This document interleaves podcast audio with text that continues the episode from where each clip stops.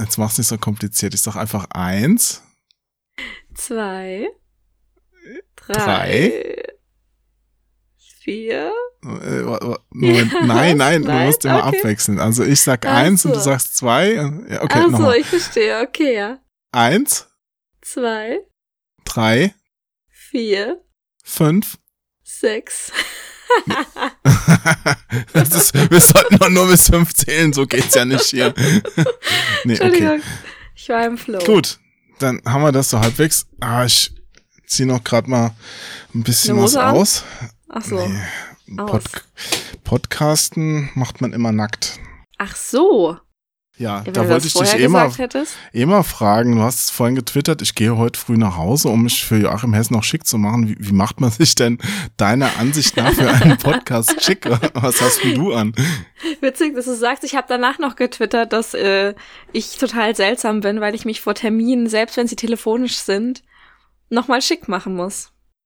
Okay. Und das heißt jetzt Haare gekämmt. Ich habe mir die Haare gekämmt, ja, ich habe mir auch für dich Deo aufgelegt, Jo. Ah, ich riech's schon. Ja, Es schön, ist, ne? Also ein Hauch ah, frische Orchidee oder so. Oh, Charmeur. Ja. Nee, ich, ich weiß nicht, ich, kennst du das nicht, dass man sich so vor so Terminen halt nochmal schick macht? Telefontermine. Also ich fand das schon früher Ja. bei der Arbeit. Ich habe ja so im Marketing mal gearbeitet und da war halt Pflicht, dass man da mit einem Anzug und Krawatte selbst im Hochsommer am Telefon sitzt, halb stirbt, weil man keine Luft bekommt, weil es so heiß ist, weil das Hemd natürlich komplett zu ist. Und ich habe mir damals schon immer ge gedacht, was für ein Quatsch, die Leute sehen einen doch eh nicht am Telefon. Ich habe mich jetzt halt auch für dich schicker gemacht, als ich im Büro war, ne? Also muss ich halt auch sagen, ich war heute mit ähm, einem Pullover und einer ausgelatschten Jeans im Büro und für dich habe ich jetzt die gute Jeanshose angezogen. Ich habe auch tatsächlich heute mal eine Hose an. Und zwar Oh, auch die ohne danke. Loch. Die andere wird gerade genäht. Ja, ich habe es gesehen, sie ist kaputt gegangen bei der Zugreise, nicht wahr?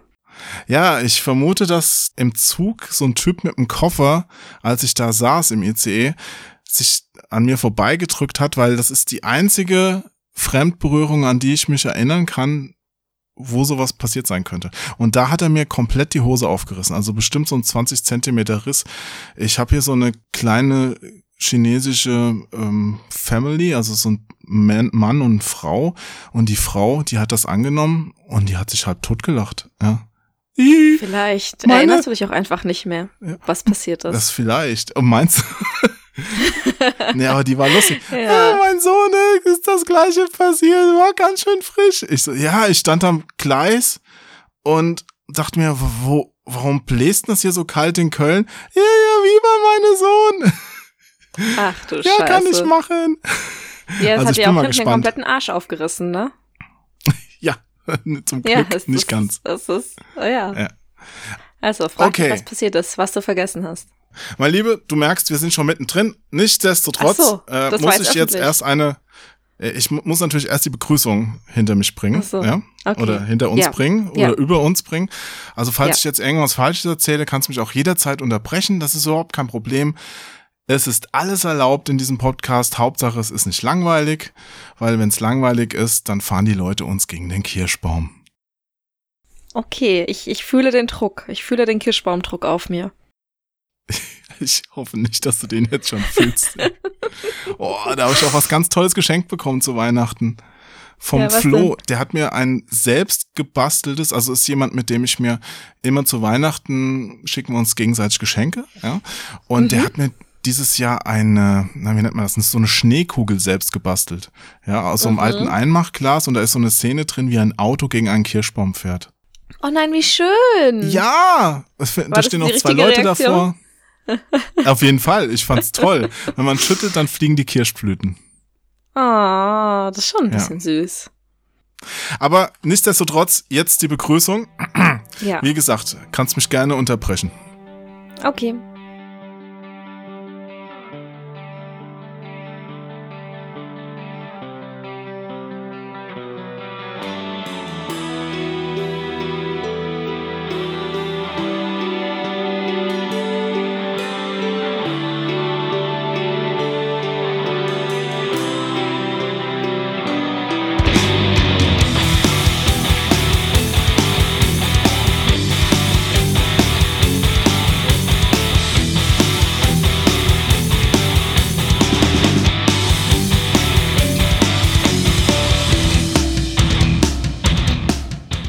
Herzlich willkommen zur ersten Folge von Start und Select im Jahr 2020. Mein Name ist Onkel Jo. Es ist mir eine besondere Ehre, meinen heutigen Gast vorzustellen. Eigentlich hätte ich jetzt vermutlich Gästin sagen müssen, doch darüber können wir uns auch gleich noch unterhalten. Oh Gott. Die Gästin ist eine Freundin von mir und schreibt Bücher. Unter dem Pseudonym Lisa Grimm hat sie zuletzt den Fantasy-Roman Die Helden von Asgard und das Perry Roden Abenteuer Totenschiff veröffentlicht. Außerdem korrigiert sie als Lektorin im Knauer Verlag die Werke anderer. Ob Harry Potter für ihre Arbeit ein Fluch oder einen Segen darstellt, kann sie euch gleich selbst verraten. Sei gegrüßt, liebe Jennifer Jäger! Hallöchen, ich äh, spüre den Druck. Das ist die erste Folge dieses Jahr? Ja, wir haben eine kleine Winterpause gemacht. Ach du Schande, das heißt, die Leute sind jetzt auch, die, die dürsten jetzt quasi nach qualitativ hochwertigem Content und du schleppst mich an. Ja, also ja und nein. Wow. Also sie, dür sie dürsten. Ja. Ja, das stimmt. Ich wurde schon mehrfach gefragt, wann denn die nächste Folge kommt. Aber qualitativ hochwertiger Content, das sind die von uns nicht gewohnt. Insofern sei ganz du selbst oder sei nicht du selbst, dann passt das hier. Ja. Auf gar keinen Fall bin ich ich selbst, ja. Ja, schön, schön hier zu sein. Ich freue mich sehr. Und ich habe keine Ahnung, was passieren wird, weil du gesagt hast, es, äh, du möchtest mir einfach nicht sagen, worüber wir reden. Also, ich finde, das war super klasse. Ha. Ja, Okay. das stimmt. Ja. Weil ich weiß es selbst noch nicht ganz genau. Ich erkläre es dir kurz. Also wir haben, also ich bin gerade dabei, ein paar Podcast-Änderungen vorzubereiten, aber die sind gerade noch in der Mache.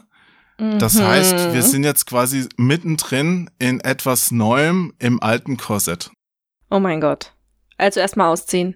Erstmal ausziehen, erstmal Erstmal das Korsett ausziehen. wieder alle Sorgen von dir werfen. Ja.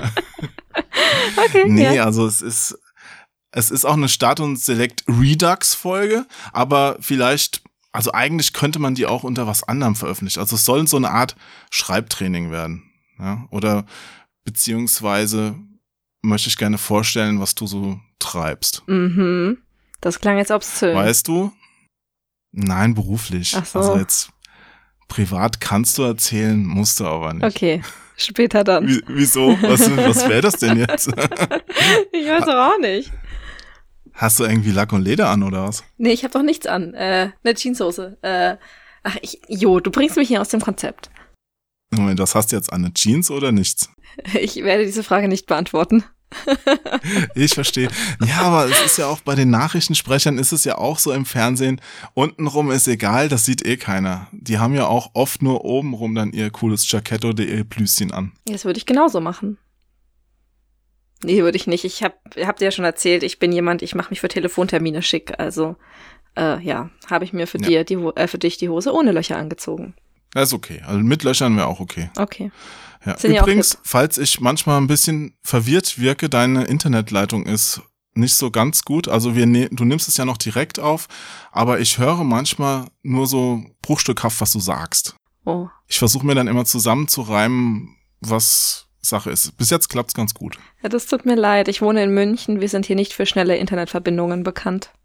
Aber bevor wir jetzt hier zur Sache kommen, Was? wie gefällt dir denn München? In München? Ich, wirklich? Ich, äh, ich bin doch, das, ich, das kann doch jetzt nur schief gehen, wenn ich das beantworte, oder? Das, das kann doch jetzt nur, das kann doch einfach nur schief gehen. Ich versuche natürlich immer meine Gäste reinzureiten. Ich merk schon. Charmant. Äh, ich finde, Nein, das München- ist einfach nur eine Hommage an deine Intelligenz, weil ich bin immer wieder erstaunt, wie sich die Leute dann wieder rauswinden. Ja? ja, also ähm, München hat sehr viele positive Aspekte, die allerdings nicht in mein Lebenskonzept passen.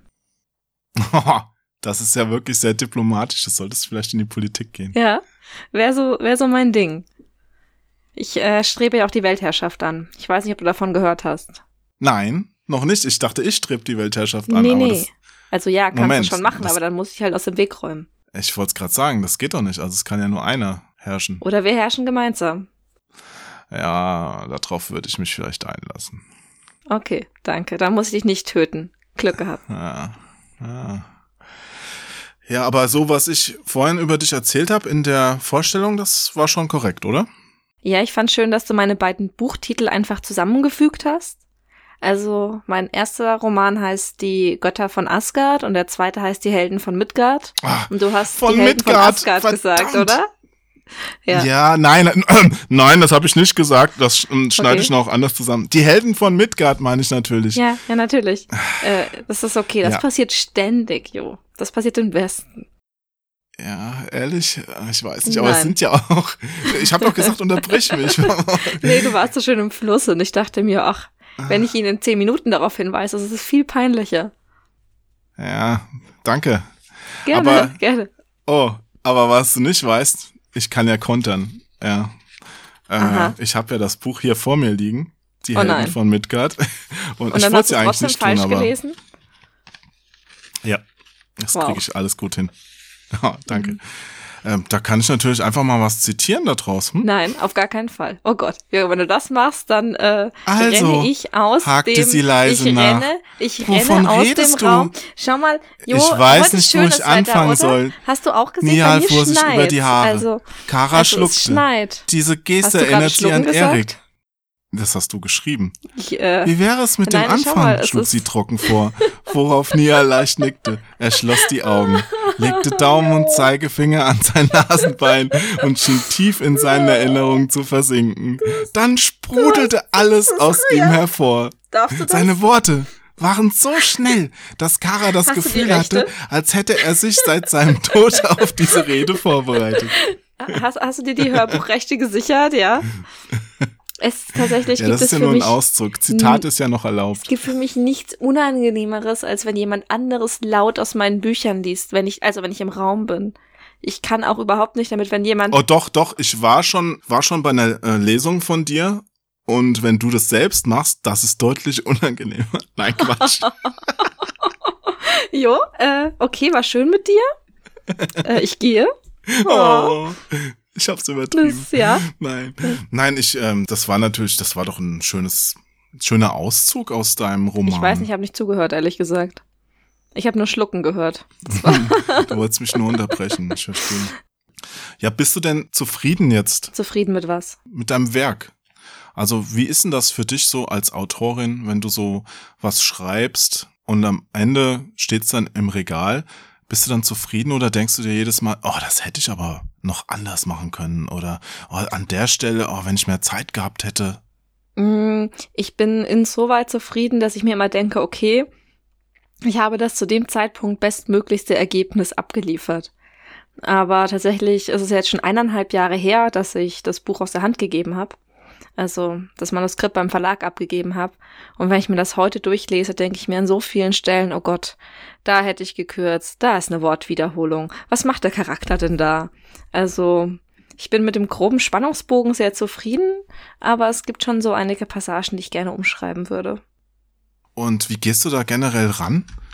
Schreibst du dann erstmal so ein Extrakt auf, was ungefähr passieren soll und äh, wirfst dann am Ende Wortfleisch dran oder schreibst du einfach drauf los und guckst, wie sich das von deiner Seite aus selbst entwickelt?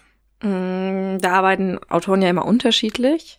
Ja, aber zum Glück habe ich hier eine professionelle Autorin am Start, die von ihrer Herangehensweise berichten kann. Ah, du bist so ein Charmeur manchmal. Und dann bist du im nächsten Moment so scheiße. Ich freue mich schon auf die nächste äh, böse Sache, die du hier rausziehst. Ähm, nee, ich habe immer eine Szene im Kopf und die schreibe ich dann Mhm. auf und dann schreibe ich einfach drauf los. Ich bin sehr unstrukturiert in meinem Schreiben. Das ist nicht gut. Also du weißt am Anfang noch nicht, wie es ausgeht. Ich weiß meistens, wie es ausgeht und ich weiß einen prägnanten Punkt in der Mitte, aber alles dazwischen weiß ich nicht. Das ist interessant. Und wie entwickelt sich das? Wo kommt das her? Ja, die Frage kann ich dir leider tatsächlich nicht beantworten. Ich setze mich hin und schreibe. Ich plane vorher fast gar nicht. Also eigentlich gar nicht. Tatsächlich. Ich setze mich hin und dann fließt das so aus mir raus und dann ist es da und dann finde ich es ganz schrecklich und muss es überarbeiten. Also am Schreiben ist nicht das Harte das Schreiben, sondern das Überarbeiten. Also ist das so eine Art Textinkontinenz, wenn das so aus dir rausfließt? Ja, voll. Das, das ist eine schöne Beschreibung. Genau das habe ich. Es hört auch einfach nicht auf. Okay, vielleicht muss ich mir ein paar Notizen machen. Das ist ja auch eines der Sachen, die ich jetzt für das neue Jahr machen will. Ähm, so Zeitmarker. Ne? Mhm. So, Was- was- was für Textinkontinenz. Zeitmarker? Ach Ja, so, für unseren ich, Podcast einfach. Ah, ich verstehe. Ja, damit die Leute einfacher zu Sachen springen können. Mhm, und äh, ja, okay, das ist jetzt das Schlagwort für die erste Frage. Schön. Ja, ich mache einfach, das ist jetzt absichtlich, Helden von Asgard, äh? Textinkontinenz. Oh, toll. Toll, Jo. Ja, Wie ist das denn super. bei dir? Ja. Ach du, das ist ja, das ist ja fies, dass du als Gast auch Fragen stellst, aber es ist dir natürlich völlig Ist, vergönnt. darf ich das nicht? Und doch, das sollst du sogar. Ich finde es gut. Ja, ja okay, schön. Das ist ja auch ein Gespräch. Also Ja, es soll ja nicht so nicht sein, ab. dass ich dich ist jetzt hier an, am, am Ring, an der Nase durch den Podcast ziehe, sondern es soll ja so ein Dialog sein. Ja? Und bei mir, ich bin ja Redakteur, da ist es ja ein bisschen anders. Weil als Redakteur schreibst du ja mehr so diese Texte, die man so leicht wegkonsumieren kann und die irgendwelche Informationen dabei noch vermitteln sollen. Mhm. Ja, ich, ich versuche dann halt meine Grundpunkte, wenn ich jetzt zum Beispiel, es hängt ja immer davon ab, was für eine Art Text man schreibt. Gehen wir jetzt einfach mal von einem ganz klassischen Test aus. Da versuche ich immer so meine Grundpunkte abzuarbeiten und die in möglichst unterhaltsame Worte zu packen. Ne? Also ich weiß natürlich, wenn ich losschreibe, schon, ob mir das Spiel gefallen hat oder nicht. Das ist ja mein Ja. Grundziel und das versuche ich dann irgendwie zu vermitteln. Ja. Ist gut, dass du das vorher weißt. Ja, ja, man muss es noch nicht mal wissen. Also es, ja, du bist beim Schreiben im Grunde völlig frei. Das ist eh das, was ich heute noch in diesem Schreibtrainings-Podcast oder wie schreibe ich oder wie schreiben andere Podcast vermitteln will. Im Grunde ist alles erlaubt. Also du kannst ja machen, was du willst. Ja, außer Scheiße sein. Du kannst auch scheiße sein. Auch scheiße kann gut sein. Du kannst. Als Stilmittel ist alles Ja. erlaubt, finde ich.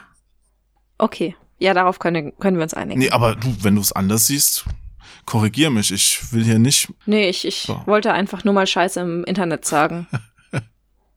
das, das war meine Aufgabe du bist für bei heute. Twitter. Ich dachte, da kann man alles sagen. Machen doch alle. Nee, nee, nee. Da krieg ich doch immer einen Shitstorm. Weißt du doch. Mein Twitter ist der Shitstorm-Pit im Internet. Echt? Weshalb kriegst du da Shitstorm? Was war denn dein letzter Scheiße-Sturm, den du bekommen hast? Mein letzter Scheißesturm, den ich bekommen habe. Oh, schöne Sache. Ich habe ähm, auf meinem Lektoren-Account, ich habe zwei Twitter-Accounts, einen als Autorin unter Lisa Grimm und einen als äh, Lektorin als Jennifer Jäger.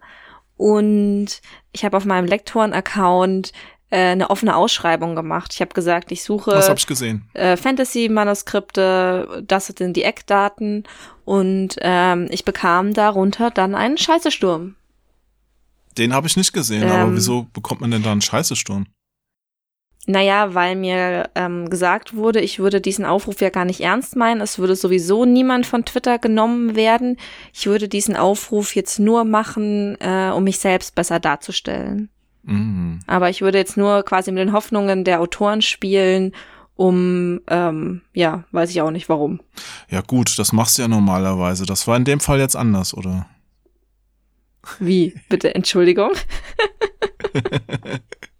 Nee, da stand aber doch gar nicht dabei, für was das ist. Da stand doch nicht dabei, ich vergebe jetzt hier einen Buchvertrag oder war das so impliziert? Naja, also ich bin natürlich auf der Suche nach ähm, jemanden, den ich dann bei uns im Verlag veröffentlichen kann. Ja, gut. Und wie ist der Stand der Dinge? Sind da jetzt potenzielle Kandidaten dabei, die Chancen haben Ähm. oder bis jetzt noch kein Land in Sicht? Also ich habe das ja Freitag veröffentlicht. Ähm, übers Wochenende kamen dann so ungefähr 50 Einsendungen. Ich habe dann Montag angefangen, das zu sichten. Heute ist Hm. Ich Montag, bin auch- muss ich dazu sagen. Jetzt, wo wir das Ja. aufnehmen, ist Montag. Ich wollte jetzt halt das so zeitlos sagen, weißt du, damit die Leute nicht so verwirrt sind. Aber gut, heute ist Montag. Ich habe heute ungefähr ein Drittel gesichtet und es waren schon zwei Projekte dabei, wo ich sage, okay, da hätte ich gerne das Manuskript. Das Traurige ist tatsächlich auch, dass ganz viele an der Ausschreibung vorbei ähm, geschickt haben. Also irgendwie einer war dabei, so ja, ich äh, schreibe Thriller. Ich so, ja, aber ich suche keine Thriller. Ja, kannst du mich vielleicht an deine, an eine Kollegin oder einen Kollegen weiterleiten, der Thriller macht? Ich denke mir so, ja, aber nein. Dafür war der Aufruf nicht da.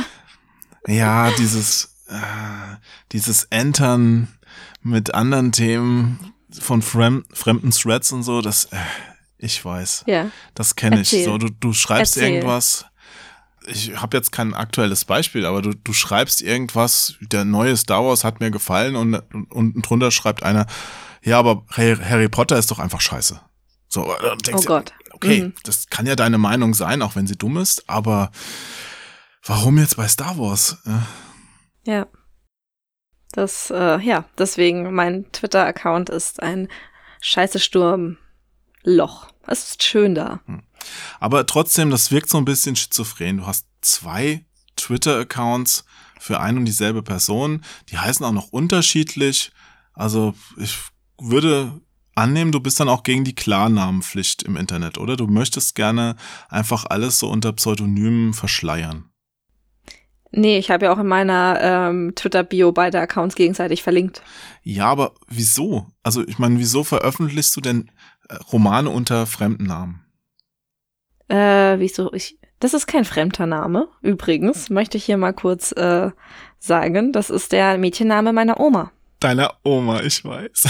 Ja, das hast und, du mir schon mal äh, verraten. Mache, aber ist ja trotzdem nicht mache deine. das aus, äh, nein, aber ähm, ich habe unter aber sind die so schlecht? auch schon was?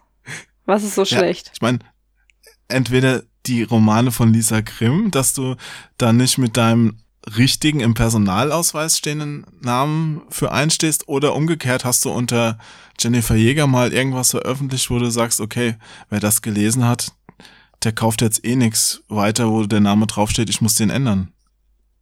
Ich habe tatsächlich unter Jennifer Jäger Bücher veröffentlicht. Ähm, die, und deswegen habe ich mich auch dazu entschieden, das Pseudonym zu nehmen, weil es damals schon zu Verwirrungen kam. Es gibt eine andere Autorin, die schreibt unter Jennifer Jager. Oh, das ist ja frech. Also mit A statt Ä. Und ähm, mich haben damals sehr viele äh, auf ihre Romane angesprochen und sie wurde auch, also ich habe sie auch mal getroffen und sie wurde auch auf meine Romane angesprochen. Und deswegen habe ich mich dann dazu entschlossen, ein Pseudonym zu wählen, weil mir diese Verwicklungen einfach hm. Das war mir zu anstrengend. Okay, und sie ist auch wahrscheinlich dann die deutlich ältere, weswegen du gesagt hast, okay, dann mache ich's. Nee, ich war zuerst da als Autorin tatsächlich. Hm. Aber ich gebe einfach sehr schnell nach in Dingen. Aber das mit dem A und Ä ist ja sowieso im Ausland immer knifflig. Im amerikanischen würden dich ja wahrscheinlich eh alle mit A schreiben einfach, weil die das Ä nicht kennen. Mm. Nee, das geht eigentlich tatsächlich. Weil wenn man, da duzt man sich ja eh. Ich kann auf jeden Fall dann deine Entscheidung verstehen. Ja, und ähm, warum ich zwei Twitter-Accounts habe, ist ganz einfach. Ich äh, twittere auf meinem Lektoren-Account auf Englisch, weil ich da auch mit den englischsprachigen Autoren und Agenten vernetzt bin. Aber der Aufruf war doch auf Deutsch. Ja, weil ich deutsche Autoren gesucht habe. Aber das war eine Ausnahme, tatsächlich. Also ich twittere eigentlich dort auf Englisch. Okay. Mhm. Gut, haben wir dieses Geheimnis auch gelüftet? Ich finde das cool. Das ist so ein Enthüllungspodcast. Ein Enthüllungspodcast. Naja, ich kann ja auch noch dazu sagen, dass Jennifer Jäger auch nicht mehr mein aktueller bürgerlicher Name ist. Um die Leute komplett zu verwirren, was auch einer der Gründe war, dass ich äh, ein Pseudonym gewählt habe. Sondern? Das verrate ich nicht. Okay, das, das klingt jetzt wirklich geheimnisvoll. Ich glaube, da ja. müssen wir gleich nochmal reden. Können wir gerne machen, aber ähm, als Jennifer Jäger quasi nicht mehr mein bürgerlicher Name war, dachte ich mir, okay, dann kann ich direkt ein Pseudonym wählen. Gut. Ich habe noch was vorbereitet. Oh Gott. Und zwar dachte ich, normalerweise lese ich ja immer am Ende so einer Redux-Folge ein Märchen vor. Mhm. Und wenn wir jetzt über Texte reden wollen, dachte ich, ziehe ich das einfach mal vor, damit wir dazu ein paar Worte austauschen können und vielleicht drauf kommen, was man da verbessern kann. Irgendwie so in diese Richtung, ja. Oder ob das ein gutes oder ein schlechtes Märchen ist. Oh Gott. Ich habe auf jeden Fall eins rausgesucht, das du auf keinen Fall kennst. Du, du willst jetzt Textkritik von mir live im Internet, ja, ja, unvorbereitet, ja. spontan unvorbereitet, ohne dass du den Text vor dir siehst und deinen Rotstift ansetzen kannst, einfach so danach so ein Gefühl von dir, wo du sagst, ja, fand ich ganz cool, hm, fand ich langweilig, nee, sowas sollte man heutzutage nicht mehr machen. Irgendwie okay. sowas. Okay, das baut ja? gar keinen Druck auf, ja. Nee, du kannst dich ja jetzt einfach zurücklehnen. Was du noch machen kannst, ist vielleicht, wenn, äh, wenn du spontan die Handlungen vertonst, ja, so mit Geräuschen. Ja. Falls dir ein Geräusch durch den Kopf geht, mach's einfach. Okay, ja, das habe ich mit Tommy Krabweis schon mal geübt. Wir haben mal ein Live-Hörspiel aufgeführt auf dem Elbenwald-Festival. Und Oh, äh, da habe ich auch einfach angefangen, äh, unabgesprochen mh, die Kulisse zu vertonen quasi. Deswegen, Ah, das, das- kann ich. Ja, das, Das ist mein ist Ding. super. Heute darfst du sogar. Nice. Okay, das Märchen heißt Das Ungeheuer. Rar. So, genau so habe ich mir vorgestellt. Vor vielen, vielen Jahren hauste in den Gewölben eines Schlosses ein Ungeheuer. Als es noch klein war, fütterte es der König mit den Resten seiner Tafel. Nom, nom, nom. Eines Tages verurteilte er einen schlimmen Halsabschneider zum Tode. Er sperrte ihn zu dem Untier, das den Tunichtgut nach einiger Zeit auffraß. Im Laufe der Jahre entledigte sich der grausame König auf diese Weise zahlreicher Halunken, deren Verschwinden kaum jemand störte. Doch mit jedem Bissen wuchs nicht nur das Untier, sondern auch sein Appetit auf Menschenfleisch, bis es sich ausschließlich davon nährte. Den schier unersättlichen Hunger der Bestie vermochte der König durch immer neue Todesurteile zu stillen. Nach sechs Jahren waren jedoch kaum noch Verbrecher übrig, so dass der König immer neue, strengere Gesetze erließ, um Todesurteile verhängen zu können. Um die Bestie zu besänftigen, opferte der König auch gewöhnliche Gefangene und in Ungnade gefallene Dienstboten dem hässlichen Tier. Dies riss an manchen Tagen mit spitzen Zähnen sechs Leiber gleichzeitig entzwei, rupfte Arme und Beine aus und verschlang mit seinem Maul das Fleisch in riesigen Stücken.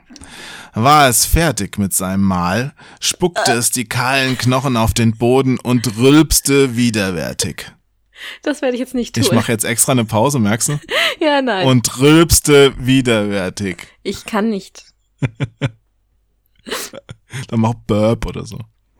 Burp. Rülpste widerwärtig. Burp. Das ist okay. Im ganzen Schloss stank es nach geronnenem Blut, verwesten Körpern und Tod. Tod.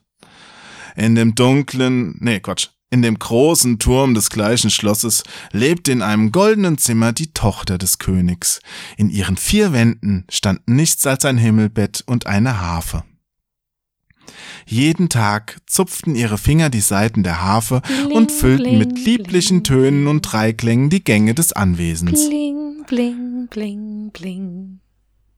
Hörte das Ungeheuer die Musik, vergaß es seinen Appetit und wiegte sich im Takt der Noten. Bling. Doch des Nachts, wenn die Prinzessin schlief, erwachte der Hunger aufs Neue, stärker als zuvor. Rar. Ist das der Magen, der knurrt? das ist ungeheuer. So kam es, dass die Gefangenen zur Neige gingen und auch nur noch wenige Dienstboten ihre Arbeit verrichteten. Aus Angst, das Ungeheuer würde seine Behausung verlassen, lockten die um das Schloss wohnenden Bauern unschuldige Reisende zu dem Untier, die seinen Appetit stillen sollten. Den Fremden erzählten sie, dass die schöne Prinzessin einen Gemahl suche und sie den zum Manne nehme, der drei Nächte um sie werbe, indem er furchtlos in den dunklen Kellern des Schlosses nächtige. Eines Tages stellte sich ein junger Mann reinen Herzens am Hofe vor, der der Prinzessin ausnehmend gut gefiel. Ulala. Seine von harter Arbeit geprägte Gestalt und seine Augen, in denen der Schalk zu wohnen schien, versetzten ihrem Herz ungewohnte Schläge. Als der junge Herr sich nun daran machte, die erste Nacht im Keller zu verbringen, ging die Prinzessin nicht wie sonst zu Bett, sondern spielte ohne Unterlass ihr Instrument. Denn solange das Ungeheuer die Musik hörte, waren die Menschen in seiner Umgebung sicher. Bling, bling, bling, bling. Am zweiten Tage ohne Schlaf bluteten ihre Finger bereits gar garstig. Gar garstig. Sehr Kann schön. die nicht tagsüber schlafen?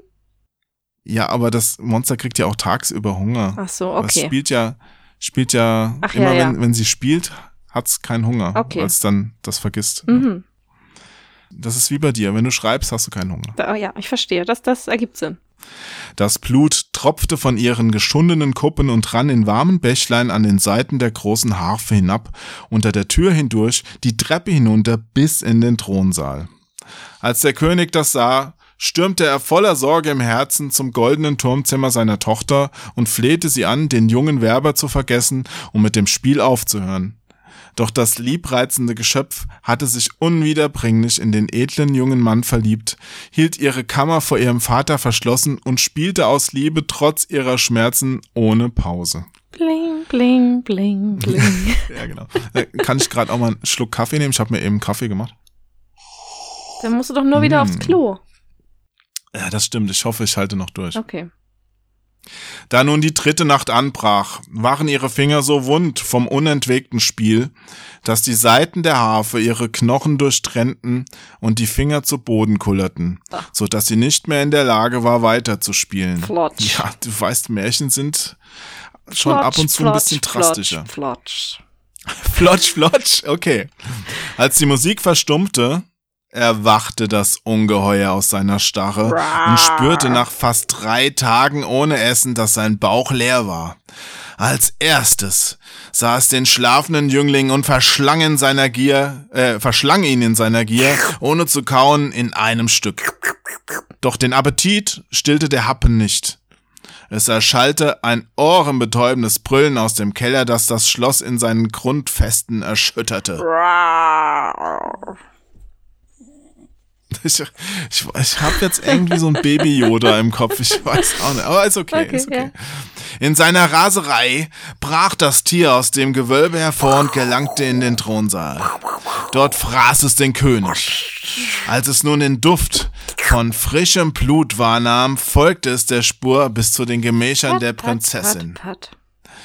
Die hörte das Ungetüm die Treppe hinaufstampfen. Stampf, stampf, stampf, In der stampf. Gewissheit, ihres Liebsten beraubt worden zu sein, schluckte sie in ihrer Verzweiflung eine große Menge Gift, die ihr Vater für den Fall einer Belagerung hinter ihrem Himmelbett deponiert hatte.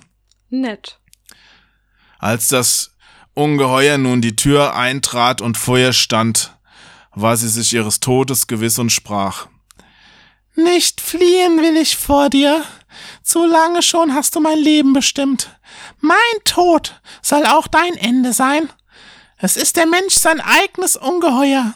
Er kann aus sich selbst sein Monster schaffen und aus seinem Monster seine Zukunft. Dem Ungeheuer waren diese Worte einerlei. Es riss die Prinzessin in sechs Stücke und verschlang sie bis zum letzten Bissen. Doch das Gift in ihren Adern wirkte auch bei ihm, und schon bald fiel es in schrecklichen Krämpfen tot zu Boden. Das war jetzt das Märchen? Als nun der Jüngling erwachte, fand er sich im Magen der Bestie. Die hatte ihn am Stück verschlungen, so dass er durch gar glückliche Umstände die Prozedur überlebt hat. Mit dem Dolch an seinem Gürtel schnitt er sich aus den Eigengeweiden des Ungeheuers hinaus und fand das Schloss ansonsten unbelebt vor. Nachdem er einige Tage durch die leeren Gänge des Anwesens gewandelt war, wurde ihm langweilig. Er stopfte sich die Taschen voller Gold aus der Schatzkammer, füllte seinen Schlauch mit Wein und seinen Beutel mit Gemüse. Dann setzte er das Schloss in Brand und zog von dannen. Und weil er nicht gestorben ist, lebte er glücklich bis zu seinem Ende.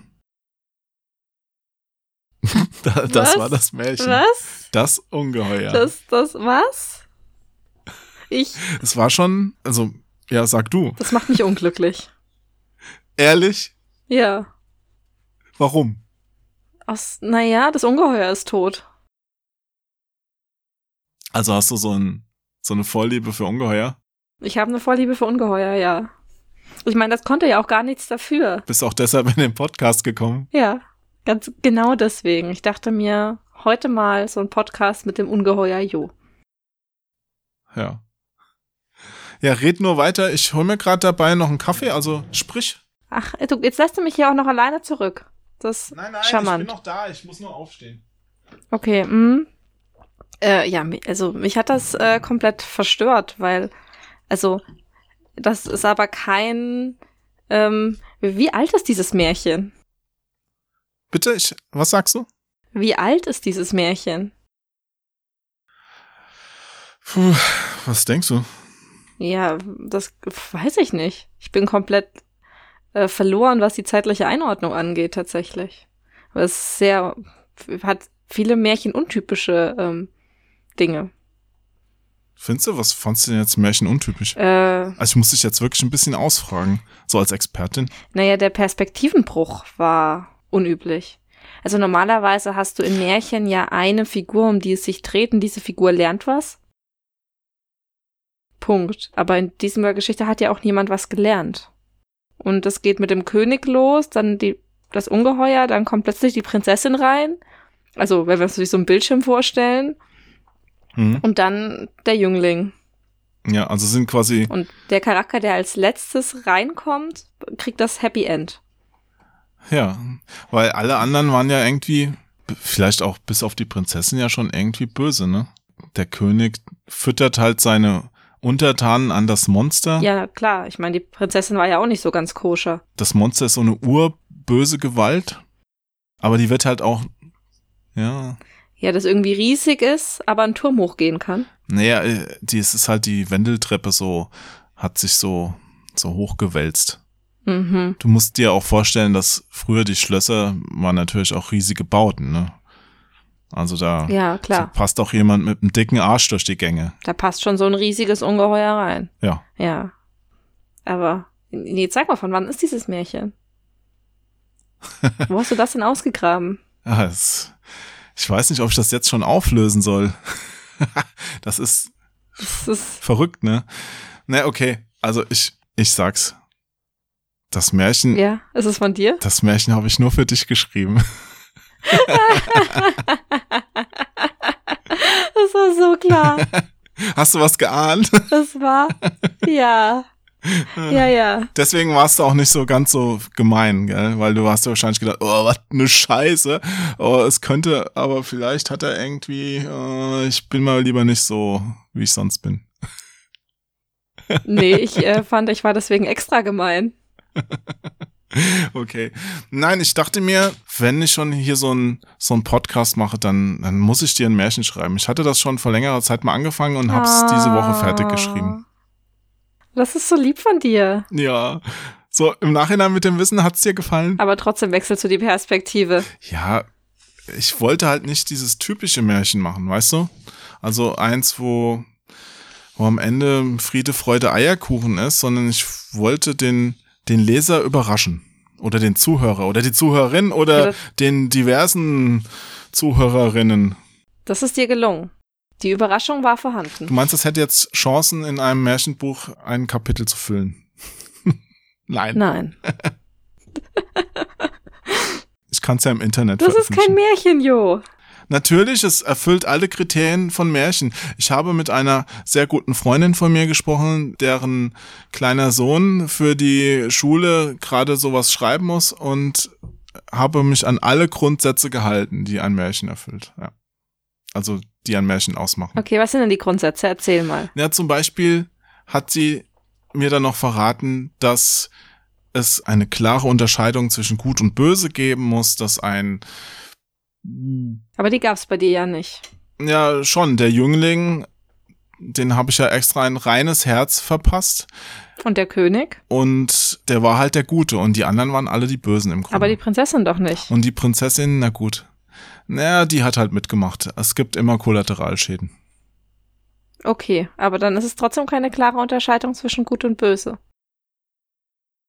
Ja, nicht, nicht komplett durchgehend, aber du hast natürlich schon eine gute Seite und eine böse Okay, Seite. ja. Also das habe ich schon erfüllt. Dann gab's noch sagen diese wir mal. Zahlenmystik, ja, mit den Drei Nächten. drei Tagen, sechs Teile. Ich habe, hast gemerkt? Mhm. Das habe ich gemerkt. sechs. Ja, das habe ich gemerkt. Das ist krass. ne? Hast du echt gemerkt? Ja. Hast du auch gemerkt, das Zitat von der Prinzessin, das, das habe ich auch an was angelehnt. Das war ja ein bisschen seltsam, ne? Es ist der Mensch sein eigenes Ungeheuer. Er kann aus sich selbst sein Monster schaffen und aus seinem Monster seine Zukunft. Das habe ich an Paradise Lost angelehnt. Mhm. Das ist natürlich eine typische, ähm, typisches Märchen, ähm, Stilmittel, Ja, die ja. Anlehnung an Paradise Lost. Nein, das natürlich nicht, aber ich wollte ja jetzt ich habe ja meinen Stil zwar der alten Sprache angepasst, den Inhalt wollte ich aber nicht altbacken machen. ja, Okay. gib's mir so richtig, dafür habe Ja, ich's geschrieben. ja, gerne, Nimm es richtig gerne. auseinander. Ich hätte es dir vielleicht, ich kann es ja noch schicken. Ja, ich, ich gehe mit dem Rotstift drüber. Ja, Moment, ich, ich hab's ja hier ausgedruckt. Äh, Moment. Äh, Wo schickst du mir das jetzt? Ich schick dir das auf Discord. Wir unterhalten uns ja gerade auf Discord. Okay, Discord kann das. Das ist ja klar, verrückt. Discord kann alles, nur nicht so gut halt. Ich verstehe. Deswegen höre ich auch ab und zu, wie gesagt, nur die Hälfte deiner Sätze. Das liegt an meinem Internet. Oh, mein Telefon. Na, toll, Jo. Du hast noch einen zweiten Termin, ja? Datest du parallel? Ist das so? Ist, ist, hast du hier... Moment, ich, ich schicke dir das jetzt erstmal. ja, ich, Was ich ist denn verstehe. hier los? Ich, äh, Und dann wirklich das hast Telefon du ein mal Festnetztelefon? Ja, ja habe ich noch. Und da rufen wirklich nur zwei Leute an. Das ist ja verwirrend. Okay, ich erlaube jetzt erstmal den Discord-Download und spreche mit euch weiter. Hallo? Jo verschickt auch keine Word-Dateien, er verschickt Punkt, also TXT-Dateien. Das sind die, die so richtig gut formatiert sind. Ähm, okay. Vor vielen, vielen Jahren haust in den Gewölben eines Schlosses ein Ungeheuer. Mhm. Ähm, okay, er hat schon Tschüss gesagt. Naja, auf jeden Fall ist es super schön hier zu sein. Jo ist einfach ein wirklich begnadeter Schriftsteller und ein wirklich guter Freund. Ich würde niemals So, etwas Negatives in seiner wieder. Abwesenheit über ihn sagen, weil Jo wirklich toll ist. Hi, schön.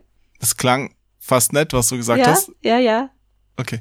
Ja, ähm, wie gesagt, ich habe noch Festnetz und ja, die Nummer haben ein sehr guter Freund von mir und meine Mutter. Ich verstehe. Das heißt, immer wenn's wenn's klingelt, sind entweder die zwei das oder irgend so ein Telefonmarketing-Assi, den ich dann äh, verscheuche.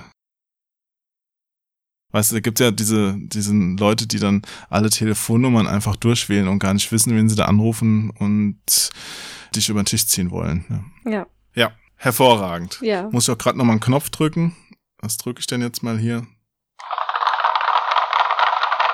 Oh, das ist ein Applaus. Wow, das ist ja hervorragend. Der klingt ja toll, ne? Ich, was war das? Hm. Oh, okay. Gut, jetzt bin ich aber völlig raus. Ja. Also ich habe dir mein Märchen vorgelesen. Ja, Der Podcast ist zu Ende. Du fandest es nicht gut. das war's. Schön hier gewesen zu sein.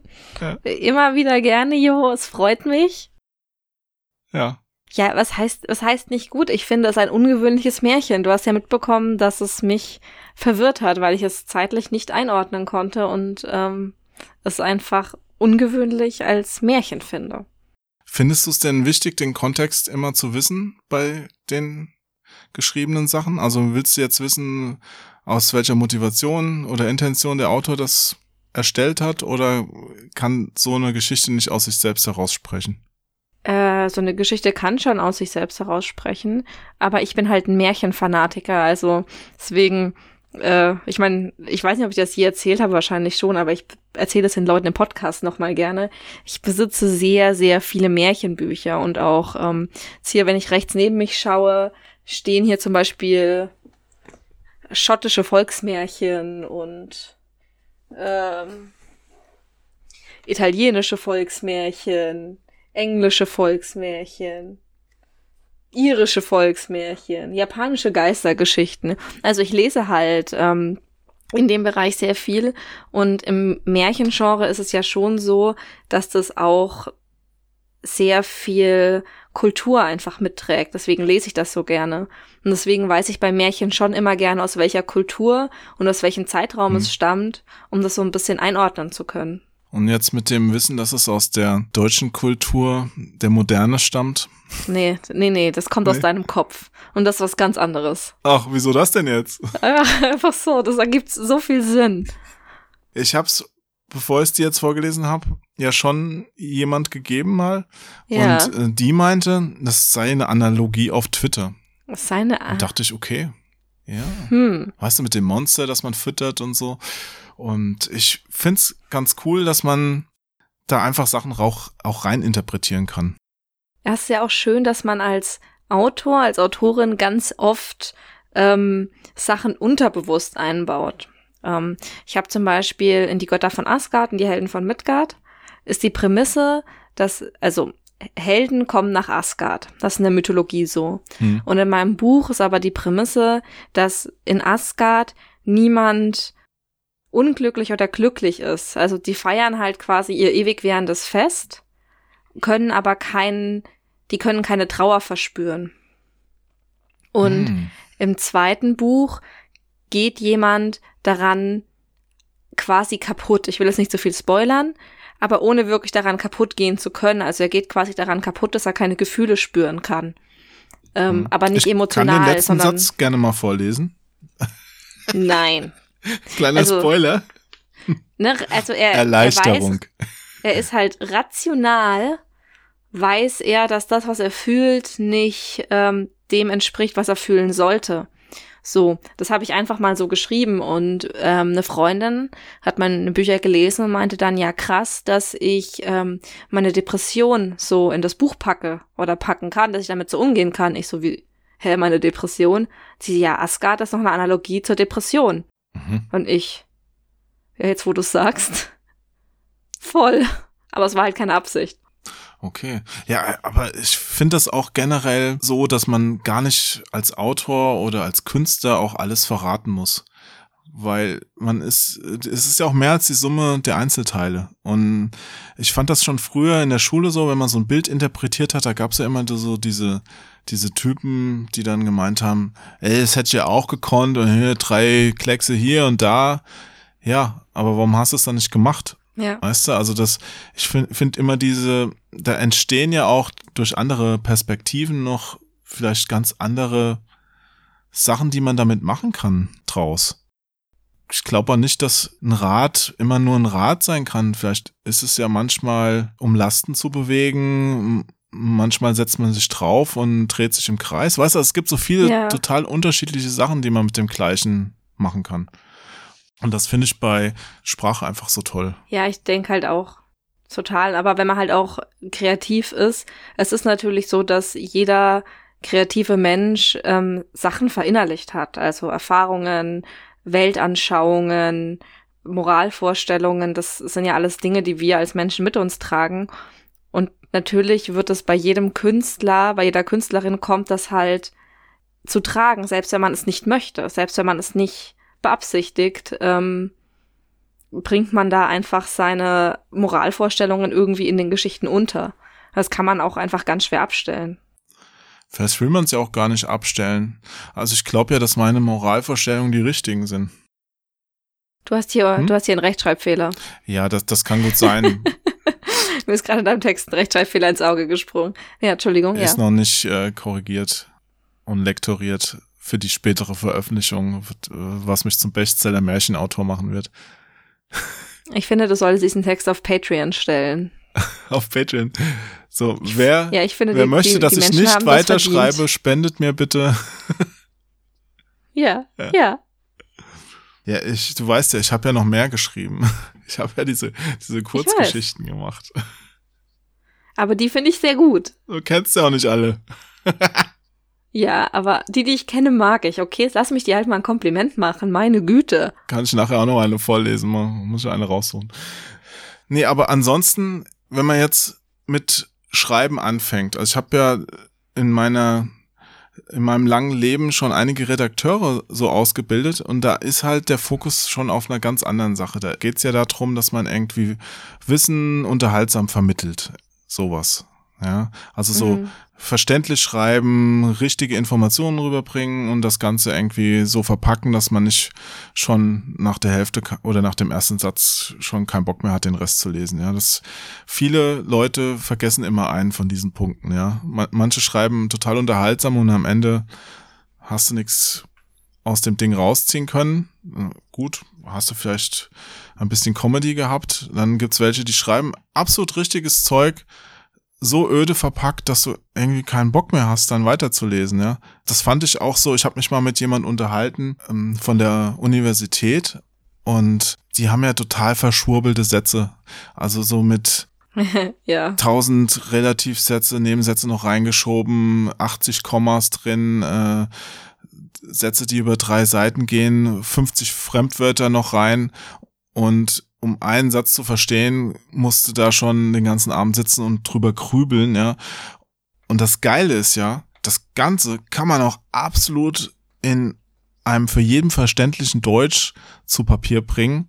Aber das wollen die gar nicht, die Professoren. Ich glaube, die finden es ganz gut, dass die da irgendwas können, was nicht jeder kann. Es erinnert mich so ein bisschen an die, an die Kirche früher. Ne, weil Aber jetzt kommt's, ja. Mhm. Latein konnten nur diese Kirchenoberhäupter und die haben sich ja dagegen gewehrt, dass da jemand, dass Luther da ankam und das auf Deutsch übersetzt hat, dass es jeder verstehen konnte. Mein gut, da kam natürlich auch noch Buchdruck Gutenberg und sonst was mit der Verbreitung dazu, aber nichtsdestotrotz auf einmal konnten das mehr verstehen und ich bin ja ich bin ja Verfechter der Front je verständlicher desto besser Ja, ich auch. Ich habe ja auch mal als Redakteurin gearbeitet. Ich habe mal eine Zeitschrift rausgebracht als Chefredakteurin. Und ähm, da habe ich auch gemerkt, Redakt wie hieß die äh, der Self-Publisher. Mhm. Äh, die gibt's auch noch tatsächlich. ein Anglizismus im Titel nicht schlecht Ja, gibt's auch noch. Naja, Self-Publishing ist einfach ein feststehender Begriff in der Verlagsbranche. Das ist, kann man nicht so viel machen. Naja, jedenfalls äh, das redaktionelle Schreiben halt auf vielen Ebenen auch eher stilistisch. wie meinst du das Naja, da guckt man dann halt, wie du gesagt hast, so wegen Relativsätzen und da schaut man sich die einzelnen Formulierungen eher an und das macht man in der Belletristik zwar auch, aber ähm, erst einmal schaut man in der Belletristik, ob das inhaltlich passt und die Sprache kommt dann immer erst auf zweiter Ebene, wenn der Inhalt schon stimmt. Und ich finde, beim redaktionellen Arbeiten liegt das Hauptaugenmerk irgendwie viel mehr auf dem Stil. Ich find's schön. Hörst du diese Geräusche im Hintergrund? bitte nochmal Geräusch Mein Hund, mein Hund kaut gerade seinen Knochen das höre ich nicht und ich weiß nicht, ob man das hört, aber er liegt direkt das hätte ich neben mir. beim Hörbuch äh, das hätte ich eben beim Märchen Ja. gebraucht Ja, Timing kann er nicht so. und das Ungeheuer Er ist flauschig. Ja, was es zerreißt seine Opfer in Stücke und verschlingt die Beine und Arme. Kannst du dir das bei Django vorstellen? Wirklich? Nein, das, so ist, gar nicht. das ist so ein knuffige, die Hundekatze. Das hast du schön gesagt, das ist er, ja. Das ist eine Hundekatze. Also er ist größer als eine Katze, aber ja. Entschuldigung, ich habe abgelenkt. Nee, aber wir müssen, wir müssen wieder auf Sprache Ja. kommen. Also du findest, dass bei Zeitschriftenartikeln mehr Wert auf den Stil als auf den Inhalt gelegt wird? Nee, ich finde, dass bei Zeitschriftenartikeln mehr Wert auf Stil gelegt wird als in der Belletristik, weil man in der Belletristik immer sagen kann, das ist ähm, Kunst. Das ist die künstlerische Freiheit des Autors, dieses Füllwort zum Beispiel zu verwenden. Und bei redaktionellen Hm. Texten kürzt man das halt rigoros raus. Ja. Ich habe mir da auch schon Gedanken drüber gemacht, weil wenn, wenn ich mal was schreiben will, was, ja, was eine, so eine Geschichte erzählen will, dann neige ich aber auch dazu, die gerne so zu schreiben, wie ich einen Artikel schreiben würde. Das heißt, ich will, mache die ungerne einfach verschwurbelt. Verstehst du? Also ich möchte das schon so klar und präzise irgendwo haben, weil ich finde, dass gerade im Deutschen kannst du so unglaublich präzise formulieren, wenn du das möchtest. Ja, das machen die wenigsten Autoren und Autorinnen.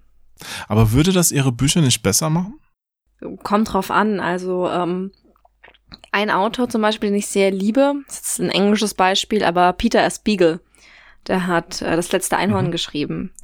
Und das letzte Einhorn ist ein Buch, da kannst du dich in jeden Satz reinlegen, weil es so schön ist. Und es ist natürlich eine präzise Sprache, die er benutzt, ist schon präzise, aber auf eine andere Art und Weise präzise. Verstehst du, wie ich meine? Das heißt, mh, ich, ich kann es nicht in Worte fassen. Aber du weißt, was also ich meine. Ich kann es auch nicht in Worte fassen, aber es ist so ein, in redaktionellen Texten hat man irgendwie, Geschriebener Flausch. ja, ja, geschriebener Flausch trifft's gut. Und das hat man in redaktionellen Texten oft nicht. Ja gut, du hast da schon atmosphärische Einstiege oder sowas.